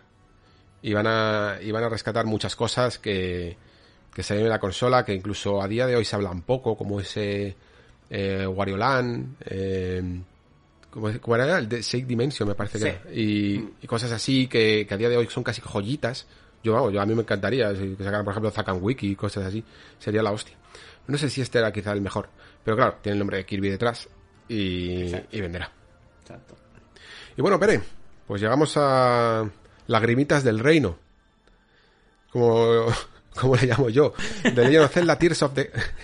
Tears of... of eh, ¿Cómo es? Tears of the Kingdom. Tears of the Kingdom, sí. Lagrimitas del Reino. 12 de mayo de 2023. Em, yo creo... Yo lo, lo puse en el Disc- lo primero que puse en el Discord es en 2027 o 2025 empezaremos a ver un montón de juegos que tienen un mundo abierto encima de un mundo abierto, ¿vale? Igual que a ver of the Wild se le, se le copió la parabela y estas cosas, yo creo que la siguiente cosa es en plan extender los mundos abiertos para arriba. En y si. Zelda lo hace, pues todos los demás van a hacer exactamente lo mismo. Sí, sí. Me imagino perfectamente un Deus Ex en el que diga con, con ese concepto que tenía de una ciudad encima de otra y tal, decir, ala, venga, mundo abierto encima de un mundo abierto. ¿Para qué tirar para lo largo si puedes tirar para lo alto? Pero yo creo que en concepto jugable, que es lo que sabe hacer Zelda bien. Es una idea que al principio no me terminaba de atraer, esto de del cielo, de irse al cielo y tal. Y, sin embargo, a, poco que se vio, tengo la sensación de que lo van a clavar, tío. Tengo la sensación de que va a ser una idea cojonuda. Yo flipé con el tráiler. Mira que no se ve casi nada, pero flipé un montón. Y, y, y- y estoy ansiado. Es que no te puedo decir más, Alex. O sea, lo vi y dije, lo necesito ya. Hay que esperar hasta mayo que me estás contando, ¿sabes? Porque mm, creo que esa verticalidad le va a dar mucho.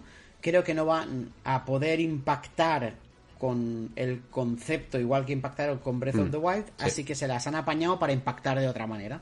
Y, y ya creo que la parabela se sustituye por una especie de, de, de como Es una especie plataforma de ala delta que te subes encima, ¿no? Exacto, y demás.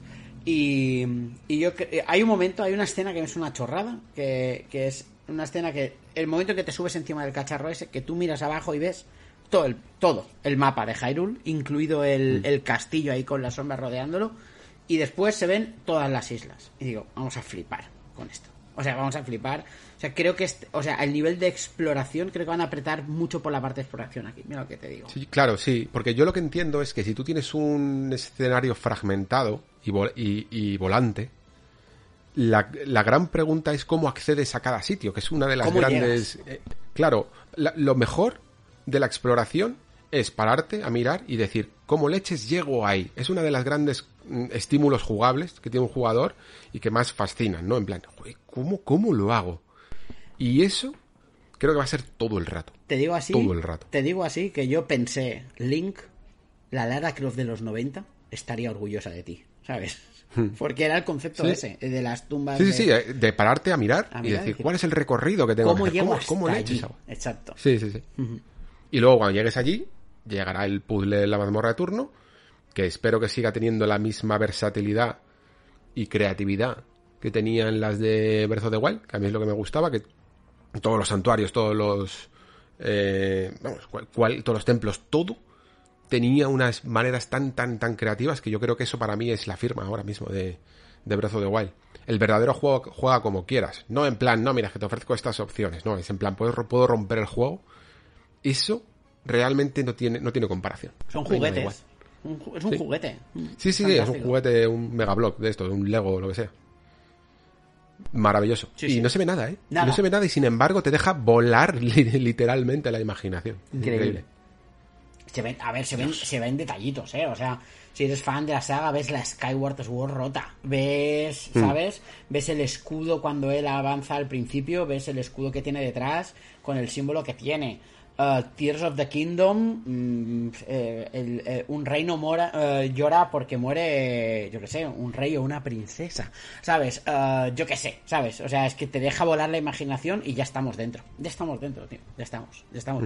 ¿Sabes lo que, sabes lo que me deja así de, de este anuncio a mí, tío? Digo... Que lo vayas a jugar en la Switch normal. Eh, eh, exacto, la Switch normal, ¿vale? Pero, pero también te digo que, que esto pinta a último gran pelotazo de Switch, ¿no? Digo yo. Hombre, a al menos lo que me pinta es al primer Zelda único de Switch. Exacto. Porque es la consola con más celdas y es el único que realmente solo se puede jugar en Switch. Exacto. Y eso, y, y lo que te decía ya de Switch, ya no solo es por pijerío mío de, joder, quiero jugar en las mejores condiciones, ojalá este juego lo pudiera jugar con un poquito más de resolución, más perfiladito, es que yo notaba bastante en el primero cómo este juego depende mucho de las distancias. Y cuando ibas muy alto en la parabela, mm, tenías que baja- descender voluntariamente más de lo que querías, a lo mejor, para poder, para que el popping hiciera su efecto y salieran los elementos que estaban en el escenario y que no se veían. Por ejemplo, había un lugar donde había un par de goblins o una especie de campamento al que tenía que ir y no lo veía porque siempre pasaba por esa zona muy lejos y estaba demasiado de- en la distancia para que el juego lo cargara, ¿no? Y este juego necesita la carga de las distancias. Y claro, si a esto ahora lo extrapolamos todavía más distancias, que es ya directamente el cielo, pues me, me apena. Me apena que este juego realmente dentro de cinco años, cuando hagan el remaster de turno, cuando saquen Tears of the Kingdom Deluxe, pues sea como flipes. eh, jugarlo, claro, sí, se podrá volver a jugar. Pero es que el problema de estos celdas es que están en el límite de horas en el que no sé muchas veces si me apetece volver a jugarlos, ¿sabes? Porque un, bueno, un Link's Awakening, una cosa así, sí que me la puedo volver a jugar. Pero el primer juego yo le eché 70, 80 horas. Sí, yo, yo igual, ¿eh? Y yo no me lo voy a volver a jugar el primer juego porque... Claro. me- o sea, tengo un recuerdo tan bonito de la experiencia Sí, sí, sí, que sí, no, sí, sí. no quiero, o sea, no quiero verle las costuras, ¿sabes? Que es el Sí, problema. Eso es, eso es. Pues nada, y bueno, y ese ha salido también ese Link mm, bárbaro, melena suelta, que yo no sé qué, qué leches tendrá que ver. No sé si es una especie de traje. Mira, en los hilos de Reddit lo que se menciona es que te vas a poder mover no solo en el espacio, sino en el tiempo. Vale. ¿vale? Sino que va a haber como dos líneas temporales y, y en función y que la Tierra estará, las islas estarán de una forma o de otra en función de la línea temporal en la que estés, ¿sabes? Joder, no se puede jugar ya más con las dimensiones, ¿eh? Claro. O sea, ¿qué juego?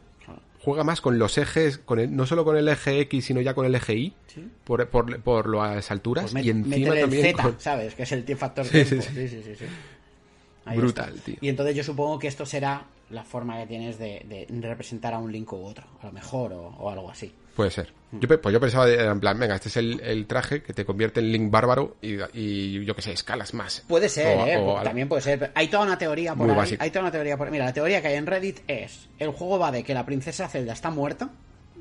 Y tienes que ir al Y pasado tú a que no muera. tienes que te- evitar que muera o resucitarla o algo por el estilo, y por eso hay el movimiento en el O tiempo. sea, regreso al futuro. Claro, y, y va a haber guiños a Ocarina of Time, y va a haber guiños a Skyward Sword, etcétera, etcétera. Un poco eso. Mm. Joder, podía morir Link, tío.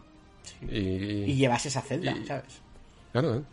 Yo, yo te lo compro ya. sería innova- innovador, ¿eh? Sí, sí, efectivamente. A Linkel, ¿no? Era la versión, la versión femenina de Zelda. Sí, sí. Claro, claro, que en vez de ser en el tiempo sea dimensión alternativa. o algo. Que es lo que les falta, ¿eh? Sí. Un Soul, Ri- un Soul River o alguna cosa así. La leche. Qué putas ganas, la verdad. Uf, Joder. lo- lo- estoy, estoy loco, ¿eh? O sea, yo estoy loco por esto. O sea, yo estoy mal.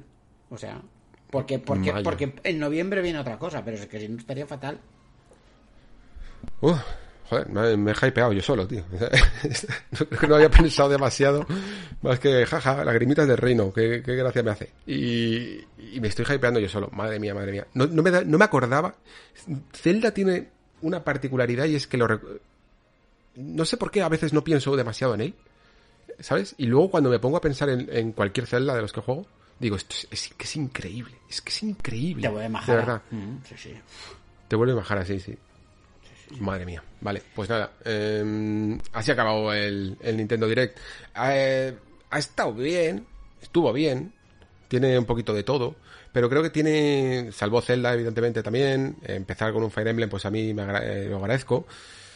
Creo que tiene alguna carencia, ¿vale? Creo que Nintendo sigue teniendo todavía una carencia. Eh, se nota que tiene catálogo, ya puede rellenar los meses, algo que hace unos años no podíamos decir tanto, aunque sea a base de ports y remasters y cosas así, y rescates, y juegos que parece que son solo de, de Nintendo y luego no lo son, pero creo que sigue habiendo alguna carencia, incluso se podía haber metido ese Metroid ya para, aunque sea el trilogy para abrir boca, eh, y hay alguna cosita que yo todavía, no sé, he hecho, he hecho un poco de menos, la verdad. Bueno, piensa que tienes Pokémon que no está en el, en el Direct, pero que está porque ha tenido su propio Direct y demás. El Pokémon Españita y que es o- ya, otro- es que el problema es que el problema es que no me gusta el tema. No, a mí, yo también, ¿eh? Estoy, yo estoy contigo. A mí también me falta. A mí A mí, mi problema con Nintendo siempre ha sido que como Pokémon y Animal Crossing, por ejemplo, no me van mucho, el año que toca esto, que este, que con Switch tocó, Exacto. es que me quedo, me quedo huérfano, tío. Nos lo apañó Metroid Dread, pero. Pero. Sí, sí. Te cago en la leche. Yo estoy contigo, ¿eh? Para mí.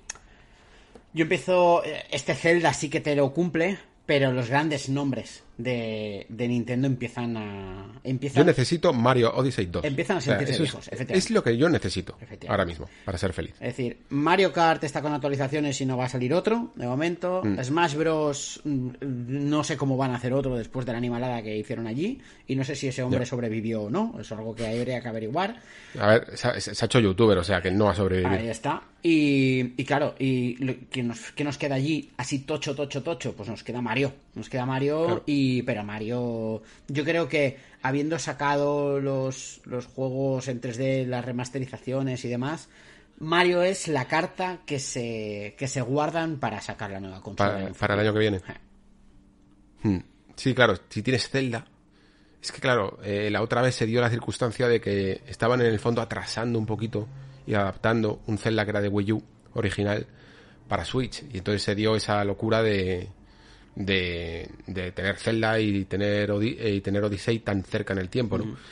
Pero ahora los tienen que espaciar. Claro. Y si 2023 es Zelda, pues sí, evidentemente a lo mejor hasta el E3 de, 2000 de ese 2023 no anunciarán Mario. Claro. Yo creo que sí, que para el E3 del año que viene, o el 9-3 o lo que sea, tendremos Odyssey. Y espero que sea Odyssey 2, ¿eh? Yo, yo soy muy aquí, me posiciono, ¿eh? A mí el concepto más de exploración de Odyssey me, me, me encanta, de verdad. flipó. Lo paso... Totalmente. Sí, sí, sí. Totalmente. No, es que lo digo porque está siempre este debate de o Super Mario 3D World o Mario Odyssey, que es más, más nivelado, más arcade o más exploratorio, más mundo abierto.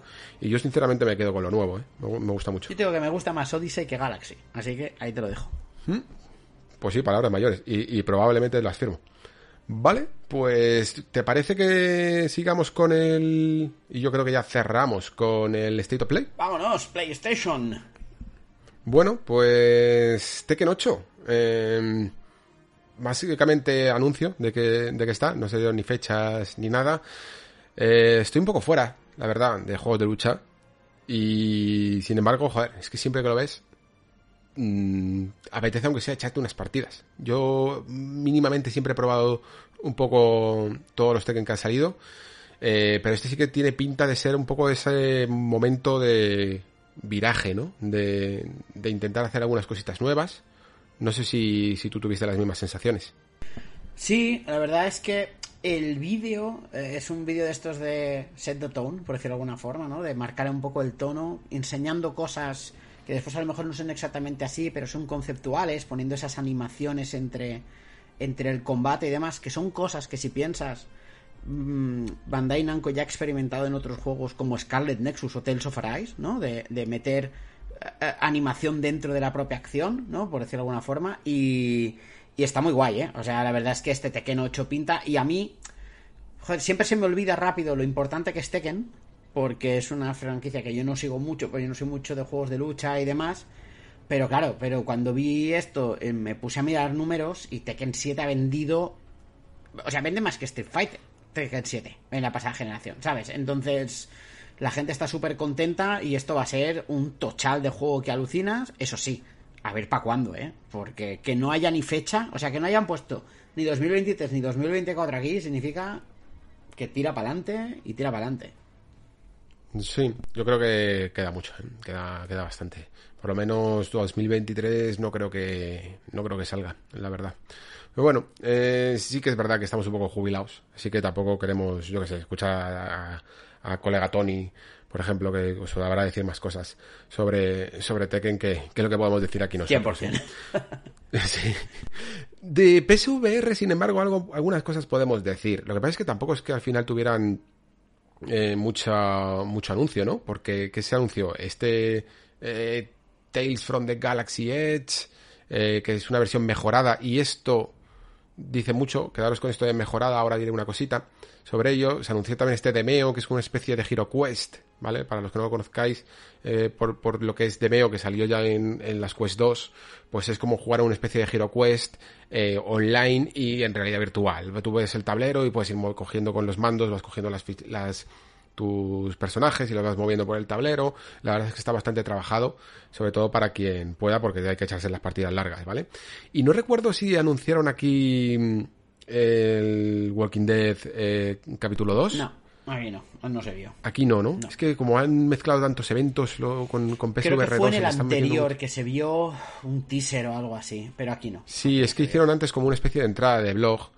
Y la cuestión con todo esto es que luego, lo que no dijeron ellos aquí, porque claro, no lo van a decir, es que las VR anteriores, eh, las, eh, las, originales, las que tenemos en casa, no son eh, compatibles con VR2. Técnicamente tiene sentido, eso no significa que no se pudiera hacer, porque tú tienes un adaptador que podías pedir gratuitamente para poder jugar con PlayStation 5 a las gafas, de, a, las gafas de PlayStation VR, y yo creo que de alguna manera se podía haber adaptado a través de la cámara. Entiendo que también los trackers de las PSVR 2 son distintos. Los tiene delante de la cámara para coger las luces que proyectan los nuevos mandos. Pero mm, también creo que muchos juegos de PlayStation VR tendrán y aquí vuelve de nuevo la gran cuestión que ya pasó con, con la propia consola, si vendrán en actualizaciones gratuitas, si te los has comprado, o te los meterán en unas ediciones estas enhanced o remasterizadas, porque sí que es cierto que hacer ciertos cambios de lo que eran los Move a lo que son los nuevos mandos, pues tendrá un poquito de trabajo. Pero claro, que te lo vas a vender a, precio completo, te harán una actualización de 10 euros, pues no lo sé, pero creo que hay algunos juegos que mínimamente sí que se merecerían eh, aparecer también en PlayStation VR 2 y lo harían todo más interesante, porque resetear el catálogo, que de esto va un poco la cosa, sí que me parece un poco arriesgado. Yo entiendo que se lo están trabajando y que están sacando un montón de juegos, se están beneficiando además también de, eh, pues yo que sé, de que, de que el trabajo de VR sigue adelante con, con todo lo que se ha salido para PC, todo lo que ha salido para Quest 2, eh, juegos como ese eh, Walking Dead Sense and Sinners 2, es que ya estaba anunciado. Eh, cosas como...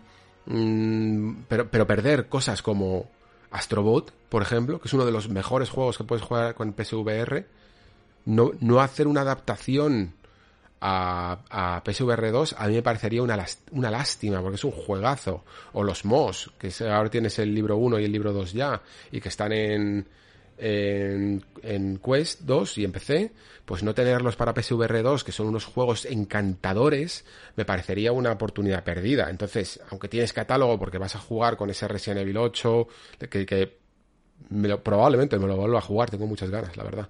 Se, eh, tiene, tiene buena pinta el port.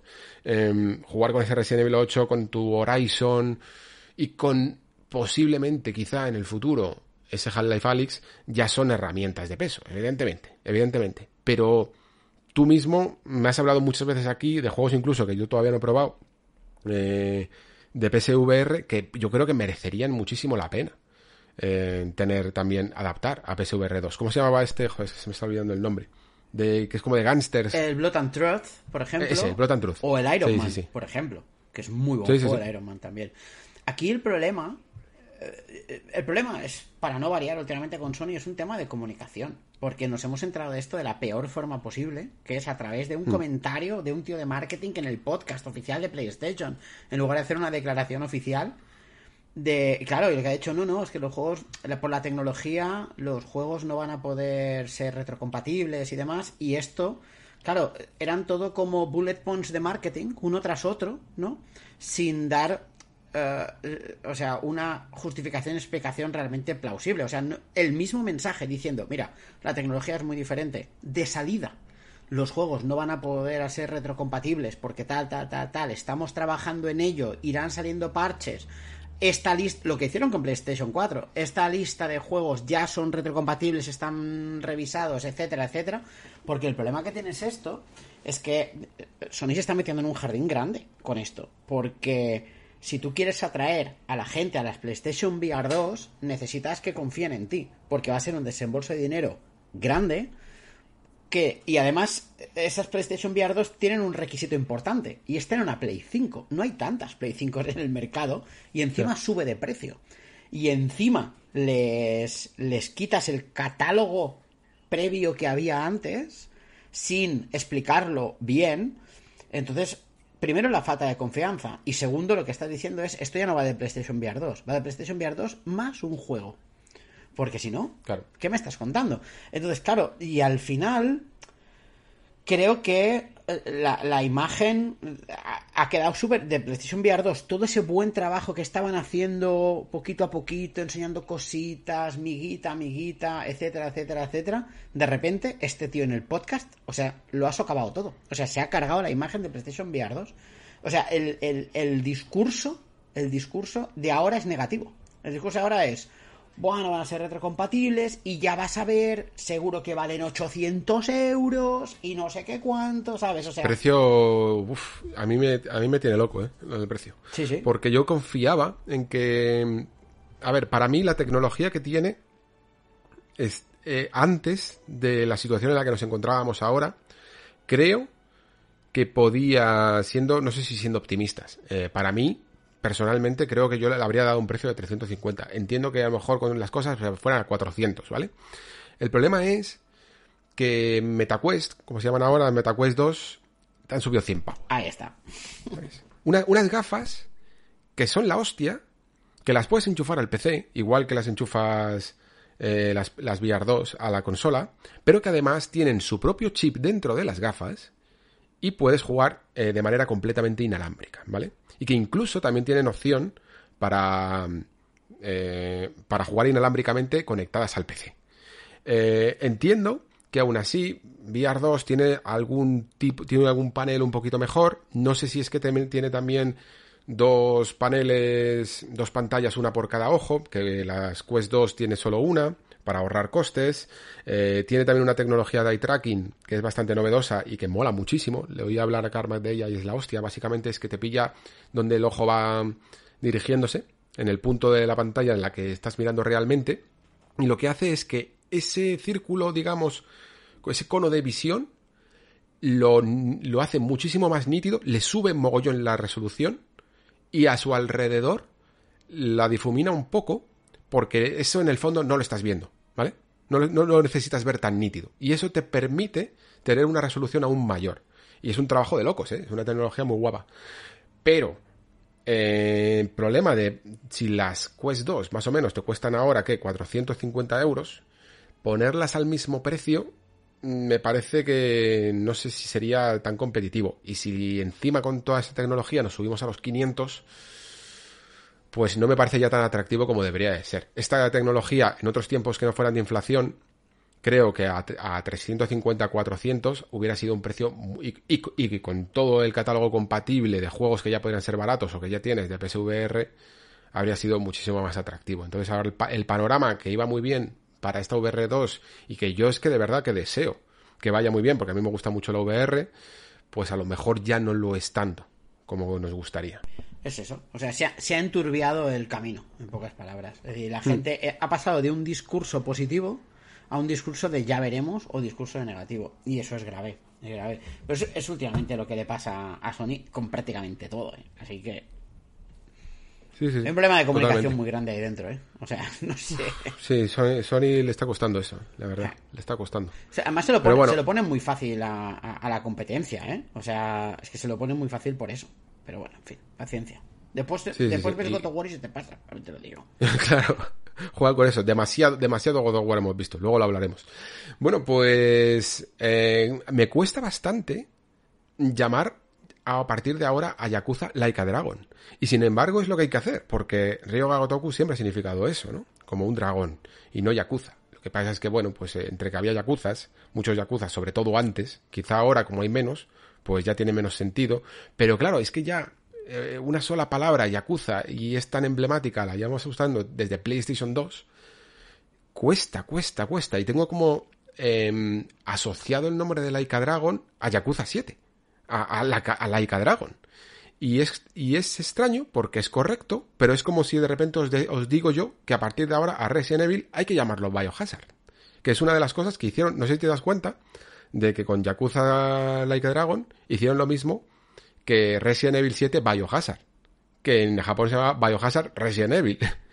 Le intentaron como poner aquí el nombre de aunarlo y, y quedó una cosa muy rara. Sin embargo, Resident Evil, se, o sea, se van a seguir llamando en Resident Evil porque es difícil pelear contra la costumbre, pero eso es precisamente como son también muy, muy valientes, eh, la gente del Ryoga Gotoku Studio, pues quiere cambiar un poquito ese, ese nombre a Laika Dragon y que nos entendamos esto. Y por, y por tanto, el que en su momento era Yakuza Ishin, que nunca salió en, que nunca salió en Europa, No creo que tampoco en Estados Unidos, eso no, no, lo recuerdo. Creo que en Occidente no salió.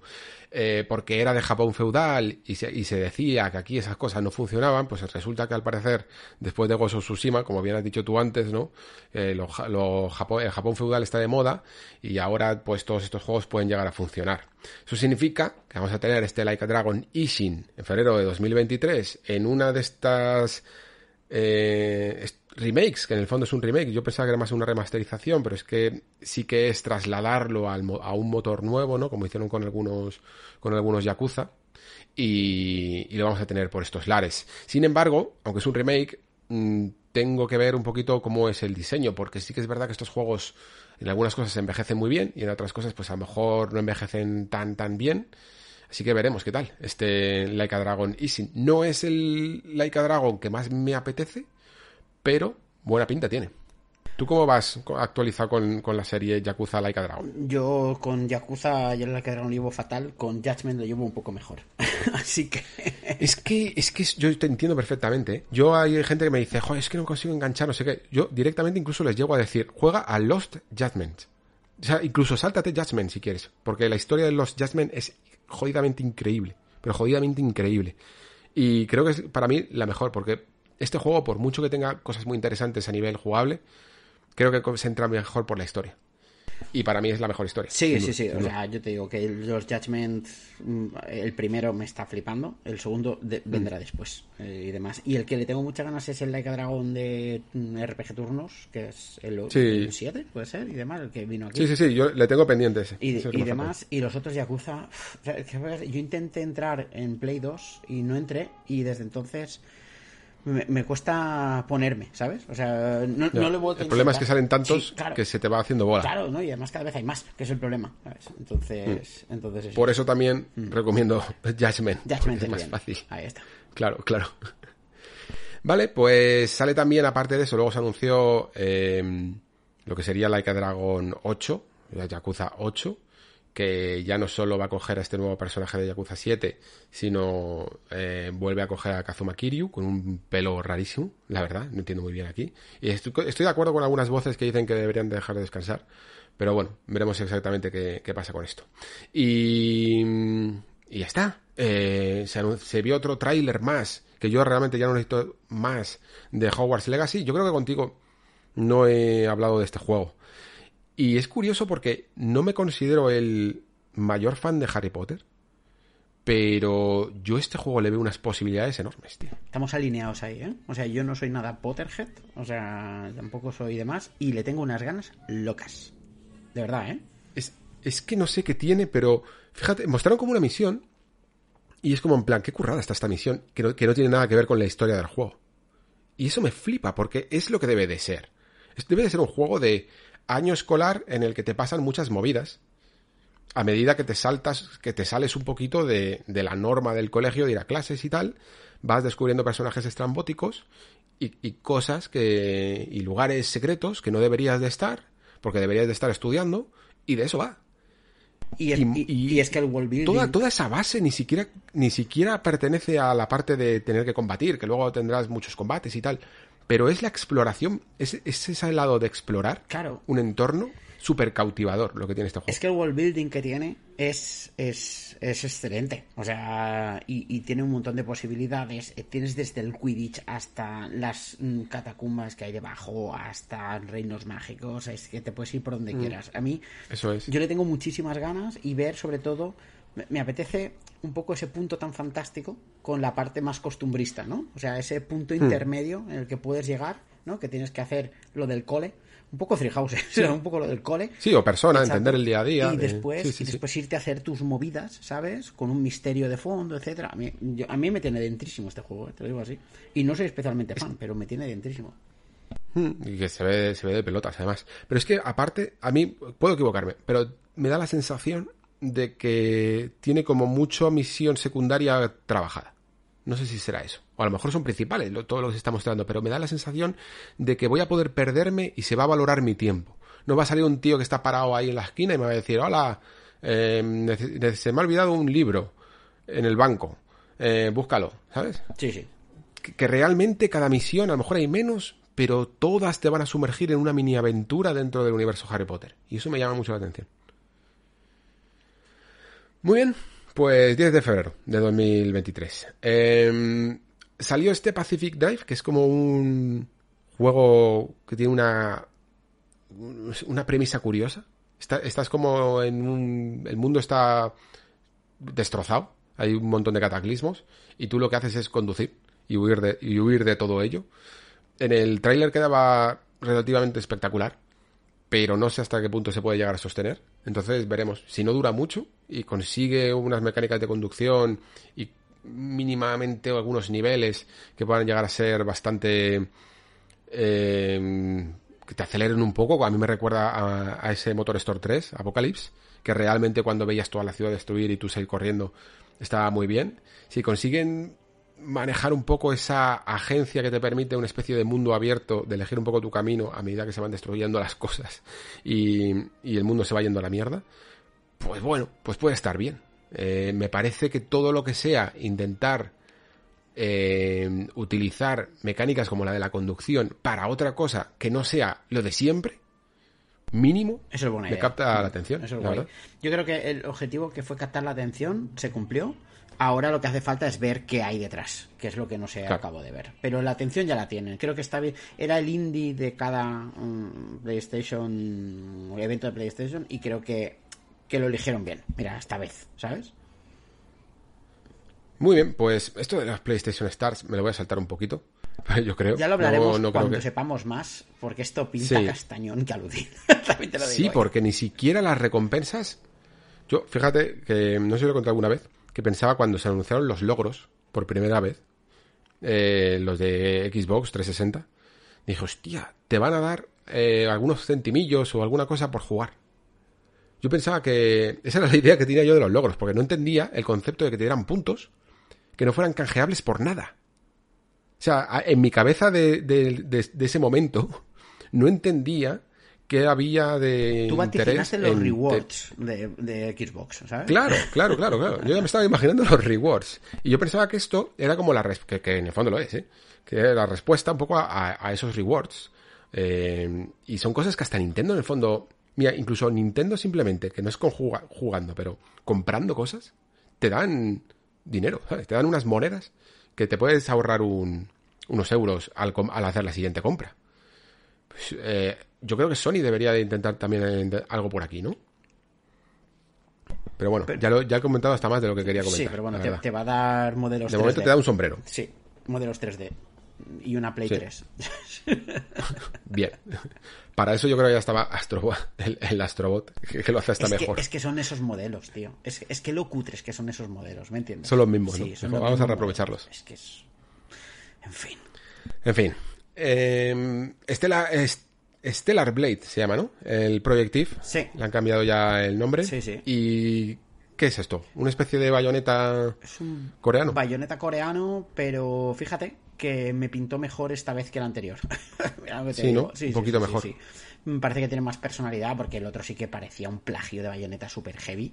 Aquí sí que parece hmm. que tiene más posibilidades, hay un poco más de shooter, la historia va a ser una fumada increíble y demás.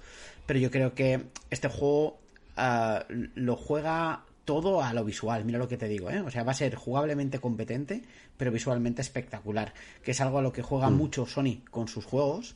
Y... O sea, todo lo contrario a Bayonetta. Exacto, efectivamente. no va a ser excelente jugablemente, pero va a pintar más visualmente, ¿no? Ahí está. Entonces, mm, y por mm. eso no me extraña que Sony la haya pagado la exclusiva, ¿no? Para, porque esto es un console exclusive de, PlayStation. Eh, antes no lo era, ahora ya sí. Y, y, creo que una de las motivaciones es la brutalidad gráfica, porque, porque Sony sabe que los juegos entran por los ojos, en pocas palabras. Aquí sí que no falla Sony, mira lo que te digo. Sí, sí, sí. A mí el, diseño me parece muy genérico. Eh, típica tía como de, cuerpo imposible. Y, y, bueno, pues veremos qué tal. Eh, tampoco me quejo, ¿eh? Bayonetta hace, hace lo propio. Y sí que creo que a lo mejor cambia, no sé exactamente hasta qué punto es realmente tan hack and slash tradicional como Bayonetta. Parece como una especie de mezcla más como de cámara trasera, no sé si me explico. Sí, yo creo que va a ser más, para que nos entendamos, un God of War clásico. Sí, sí, es que, es que no sabía si decir God of War, no, sab- no me atrevía a decir God of War, pero sí. Pero el clásico, ¿eh? No el de ahora. o sea, el, el que era un hack and slash, pero no muy Sí, hack pero incluso slash. con la cámara más baja, Sí. aunque más abierta, pero un poquito más baja. Sí, sí, sí. Un juego de acción, más que un hack and slash, probablemente. De hecho, no tan técnico. Mm. Sí, sí, sí. Vale, pues le prestaremos un poco de atención en 2023 cuando salga. Al que sí que fíjate que, bueno, esto me parece un poco... No, no sé por qué hicieron esto, porque creo que puede ser a lo mejor el primer juego que anuncien para 2024 directamente. Es este Rise of the Ronin, que es de Team Ninja. Y a mí el juego me gustó, ¿eh? Y lo que no me gustó es que lo anunciaran a lo mejor tan pronto, porque poner esa fecha uf, hace como en plan, "Buah, es que queda toda la vida para llegar a esto, ¿no? Eh, incluso tener tanto un material así para cuando salga, es que el juego se ve casi como un Nio remasterizado. Es que no. En 2024 yo creo que estaremos ya a otras cosas. Eh, Y que se no verá hasta qué mejor de lo le- que se ha visto ahora. Espero, espero, claro, yo- eso es lo que espero, ¿no? Que, que haya up- upgrade, no downgrade. Y sin embargo, me parece una muy buena idea. Dentro de que Team Ninja, yo creo que ya, sinceramente, ¿eh? yo lo siento mucho. A mí me gusta mucho Team Ninja y me gustaba más antes, incluso. Pero aún así, dentro de los Souls-like es lo poco, de lo poco que tolero. Eh, los Nio mm, me gustan, el Gulong este me parece que tiene cosas muy interesantes y cosas que están, que son un poco raras, pero me gusta jugarlos, ¿vale? Y sin embargo, veo que es una compañía que ya está basada completamente en coger ideas ya mm, que funcionan de otras compañías y decir, vale, pues ahora hago mi, mi propia mm, inspiración en ellas. Casi, y, y sí, ahí es cuando ya empiezan a intentar meter cositas originales. Pero lo que es el gran concepto, ya han pasado de intentarlo. Ya directamente esperan a que a- alguien haga el trabajo primero, ¿no? Y ellos van detrás a rebufo. Y Rise of the Ronin es un poco eso, ¿no? Es Ghost of Tsushima. sí. Pero, sin embargo, lo que me ha gustado es que es, si no me equivoco, siglo XIX. Y es una especie de. mm, De, de, momento en el que no es tan Japón, no es ya no Japón feudal, es siglo XIX, y hay americanos por ahí, tienen sus bases, hay una especie de confluencia cultural, ¿no? Que quizá casi la, la imagen más visual es ver a esa japonesa con un sombrero de cowboy me parece rarísimo, rarísimo, rarísimo que Team Ninja haga un concepto narrativo tan original eh, en, en cuanto a ambiente y tal, porque se les da fatal contar historias.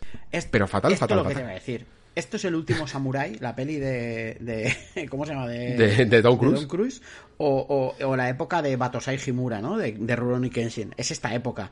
Y el problema que tengo yo con este juego, que la gente está como muy emocionado, es que cuando dicen Action RPG de mundo abierto, yo pienso, si tú dices esto, te estás metiendo en la misma categoría que The Witcher 3. Empezamos por ahí. Y Team Ninja, mecánicamente, son muy buenos, pero son unos castaños contando historias, que es muy heavy, ¿sabes? O sea, o sea, Es que meterme 20 horas de cinemáticas de esta peña, o sea, me, me muero, ¿eh? es que, es que las secundarias yo no me las quiero ni imaginar, ¿me entiendes? Aquí, entonces, buah, me cuesta mucho tener ilusión. O sea, gráficamente y visualmente me parece súper interesante, conceptualmente me parece súper interesante, me cuesta mucho tener expectativas con esto y pienso 2024 ya veremos ya nos lo enseñarán más porque no quiero ni pensar en esto ahora mismo Yo quiero creer que contratarán guionistas, eh, porque si no, no, no, esto no se va a sostener por ningún lado. O sea, yo lo de Nio de verdad es, es la, la- la peor historia jamás contada. Es que nada, Sí, sí. nada tiene sentido. Es que nada tiene sentido. O sea, es que te las saltas porque dices, ¿para qué? ¿Para qué? Sí que no me va a enterar. Mira, ¿Qué mata? la, la forma de salvar esto es Sony compra Team Ninja, ¿sabes? O sea, metes guionistas de Sony y se Sí, sí, acaba sí, le pone toda la parte de narrativa que no tiene. Claro, sí. Ahí está. Y bueno, pues sí, eh, a nivel jugable, pues se veían ya incluso cosas que te dicen que esto no va a ser puro realismo, que vas a hacer aquí todas las flipadas que, que hagan falta, que es también sello de Team Ninja, a mí me parece, me parece bien. Y no sé, y parabela. Y, y para verla. Parabela, porque claro, tiene que haber parabela. Claro, es que es eso, en fin. Mm, yo eh, estoy a la expectativa con este, porque no me, no me ilusiona, ¿eh? De verdad. O sea, me Claro, gustaría... a mí el concepto sí me, Sí. a él sí me gusta. Sí, y la imagen todo que promocional después. que, tienen con el barco y la tormenta me parece flipante, ¿sabes? Sí, pero, pero no. Oye, ¿te has saltado sin duality por algún motivo? O... Eh, pues sí, se me ha olvidado. O... Se me ha olvidado. ¿Por el motivo de que se me ha olvidado, no lo he leído. Porque a mí es de los que más me llama la atención, ¿eh? Te lo digo. Pues dale, te dale. lo digo así, porque mm, es un título de ciencia ficción de Bandai Namco que al final no se veía muy claro qué era.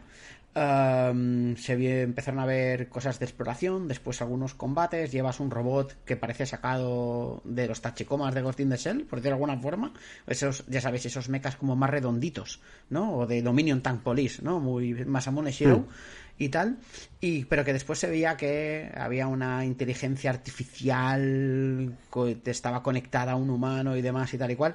No se sabe mucho, se sabe que el director es el de los Sword Art Online, ¿vale? Director y productor. Y, y yo este solo que yo le tengo mucha ilusión y muchas ganas porque a mí últimamente, o sea, se habla mucho de la forma en la que está Na- eh, Capcom, de la forma en la que está Square Enix, pero no se habla del estado de forma de Namco y está fuertísimo Namco, porque no te saca juego mal. Na- Namco, si fuera inteligente, Sí, sí. eh, en vez de coger todo el dinero que han ganado con Elden Ring y mm, invertirlo en más en solo From Software, o sea, yo diversificaría un montón y haría que todo tuviera un poquito más de calidad de lo que tenía la, la línea media que tenían ahora, que rozaba entre lo bueno. A veces y a veces bajaba lo mediocre y a veces subía un poquito a tener destellos ¿no? de calidad en algunos en algunos juegos. Se veía por ejemplo en Scarlet Nexus que, mm, que a mí me gustó mucho pero que se notaba que tenía potencial para ser incluso mejor no ese tipo de cosas Namco está pues acomodado esto en es el el notable. momento es, es el momento ¿eh? Sí. es el momento de invertir Namco estaba acomodada en el notable, ¿sabes? Sí. eh, con Tales of Arise igual, ¿sabes? Con este yo creo que va a ser súper interesante. Este juego de verdad, ¿eh? O sea, creo que va a ser guay este juego. Creo que se va a volver a colocar en el notable. Y, y creo que podría dar el, el plus, ¿no? Para pasar a primera división otra vez. Y, y de hecho después tienes ahí, por ejemplo, joder, Tekken 8, ¿sabes? También es suyo, ¿sabes? Es que al final... Sí, sí, sí. Al final, um, yo creo que yo creo que este va a ser un juego más interesante de lo que podría parecer.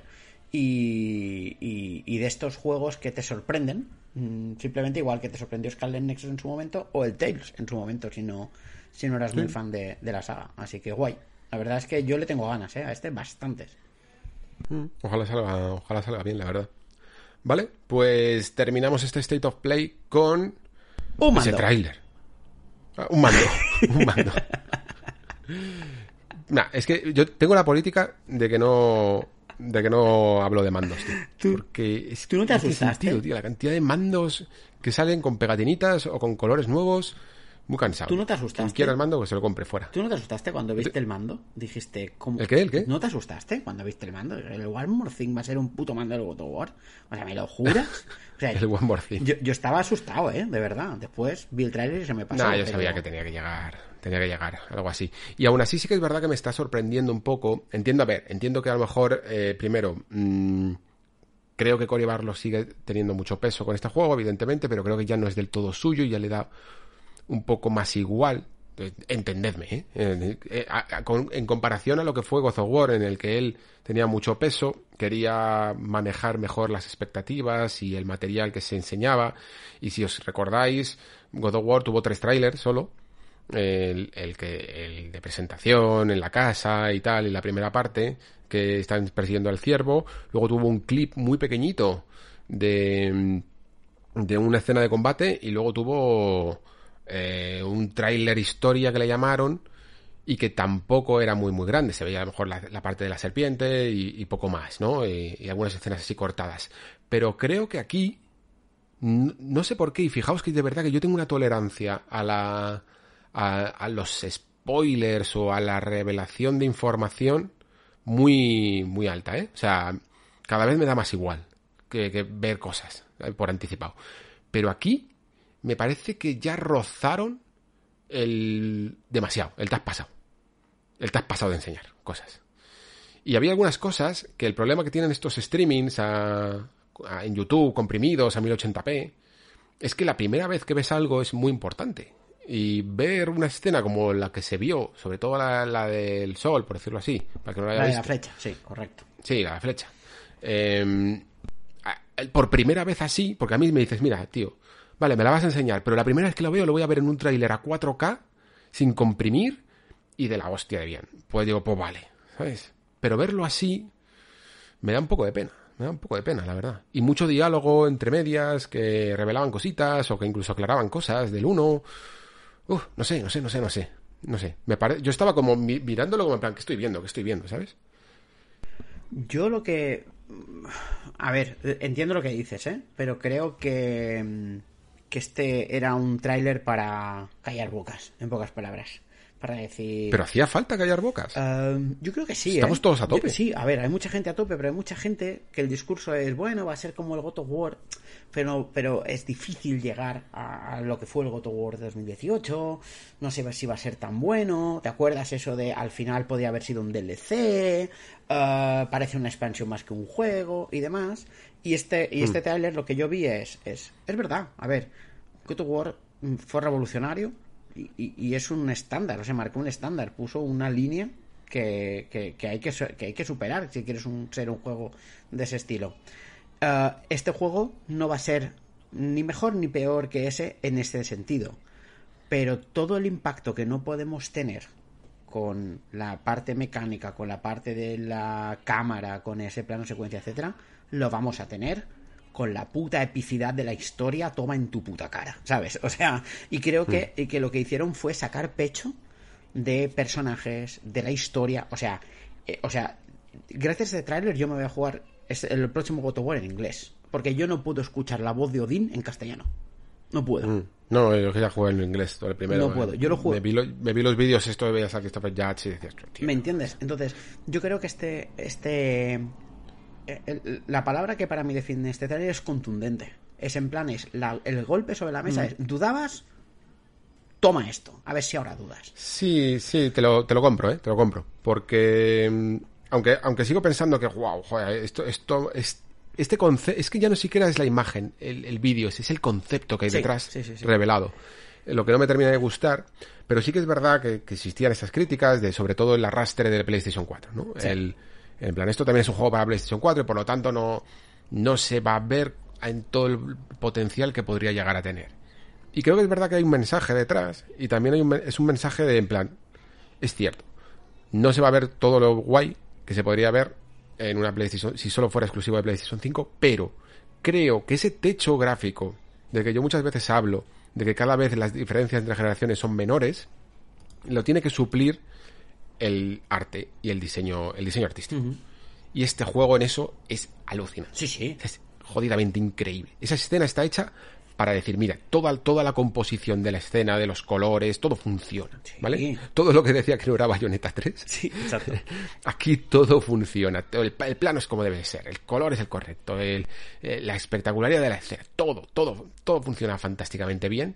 Y claro, lo que te sorprende es que lo pueda mover una PlayStation 4. Pero porque ya es directamente, estamos en estas generaciones en las que ya lo que es simplemente después la resolución, la calidad de la textura, de las sombras y tal, pero lo que es esa composición se puede hacer.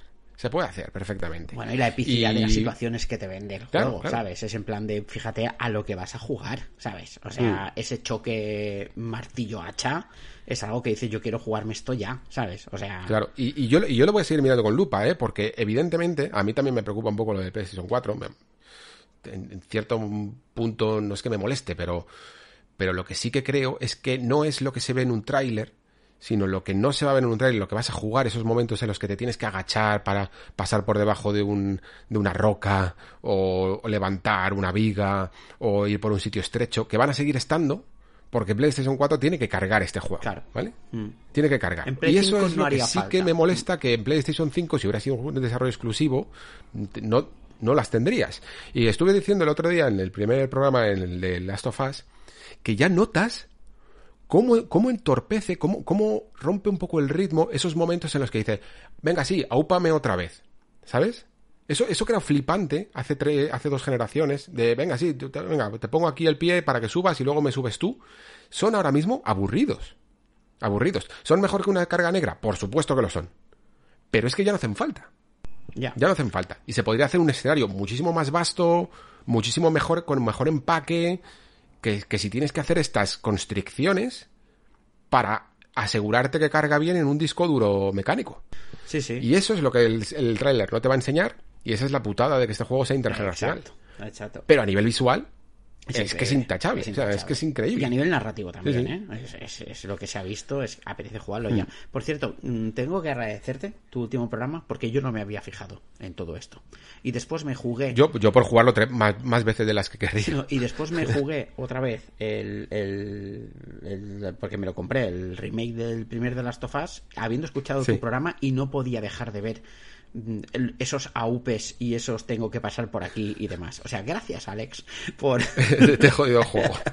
sabes Bueno, esa te la devuelvo de lo que me dijiste de Triangle Strategy, que ya nunca fue lo mismo. Ay, pues pues sí. De todas formas, eh, te, te digo, ¿eh? O sea, entiendo, o sea, flipé con el tráiler, me encantó el tráiler, eh, la contundencia me pareció brutal, me arrepiento de haberlo visto. También te lo digo, ¿eh? Sí, Ojalá sí, no lo O sea, yo si lo llego a saber, a ver, eh, vale, pues hasta cierto punto, ¿eh? Pero, pero habría preferido no Ahí está. Habría Yo preferido. también. Sí, ya estaba dentro. Sí, lo vi por puta ansia, Sí, ¿sabes? es eso. O sea, yo ya estaba dentro. Sí, totalmente, totalmente. Es como, por ejemplo, ahora que sale en Monkey Island, eh, llega un punto en el que dije, ya no necesito ver más. O sea, sacaron un vídeo IGN de 10 minutos que te revelaba hasta puzzles, tío. Y era como en plan, pues ya no, ya no necesito ver más, yo no que quiero jugar. Pues con God of War es lo mismo. Ya, ya está, ya está hecho. Ya estás hecho, ya, ya has hecho el marketing, tío. No, 100%. no, no creo que haya nadie Sí, sí. que no, que no lo haya visto o, o que el que lo quiera de verdad no se lo vaya a pillar. Pues pero está aquí al lado. Está- lo bueno es que está aquí al lado. Así que vámonos a tope con, con este God of War. Totalmente. Muy bien. Pues nada, eh, al final dos horitas y media, Eh, más o menos. lo hemos hecho el bien. objetivo yo creo que mínimamente lo hemos cumplido. ¿eh? Y- Y porque te he sacado dos cosas que, que no venían en el guion y lo han alargado un poco más. Pero yo te agradezco mucho, Pere, eh, esta ayuda, eh, esta invocación de Bahamut larga, de dos horas y media de, de animación. Ahí está.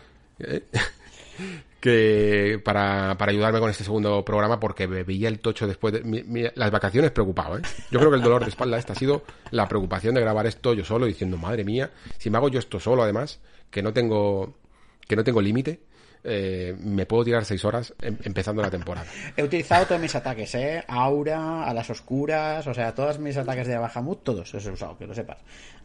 Sí, sí, sí. Y si, y si me permites, eh, diré también que mm, espero contar contigo más esta temporada, la verdad. Tú me llamas, yo voy, claro que sí. porque sí. sí, pero yo lo hablamos y si, y si es posible, pues sobre todo para cositas así que hayamos jugado los dos o algunos programillas de, de actualidad, le veréis por aquí. Así que recordad que toda clave de PC, de Steam, que no queráis de vuestros Humbles y cosas así, se las tenéis que enviar para conseguir ese objetivo de 100 juegos en una biblioteca de Steam. Que no haya, por favor, nunca ninguna biblioteca de Steam con menos de 100 juegos. Y menos la de, la de Pere. Así que nada, eh, amigo. eh, muchísimas gracias por pasarte Gracias por el ti. Nexo. Gracias a ti por invitarme. Y ya sabes que esta es tu casa. Muy bien, pues muchísimas gracias y, y nada, y nos vemos hablando de, supongo que Mario Rabbit o algo así la próxima.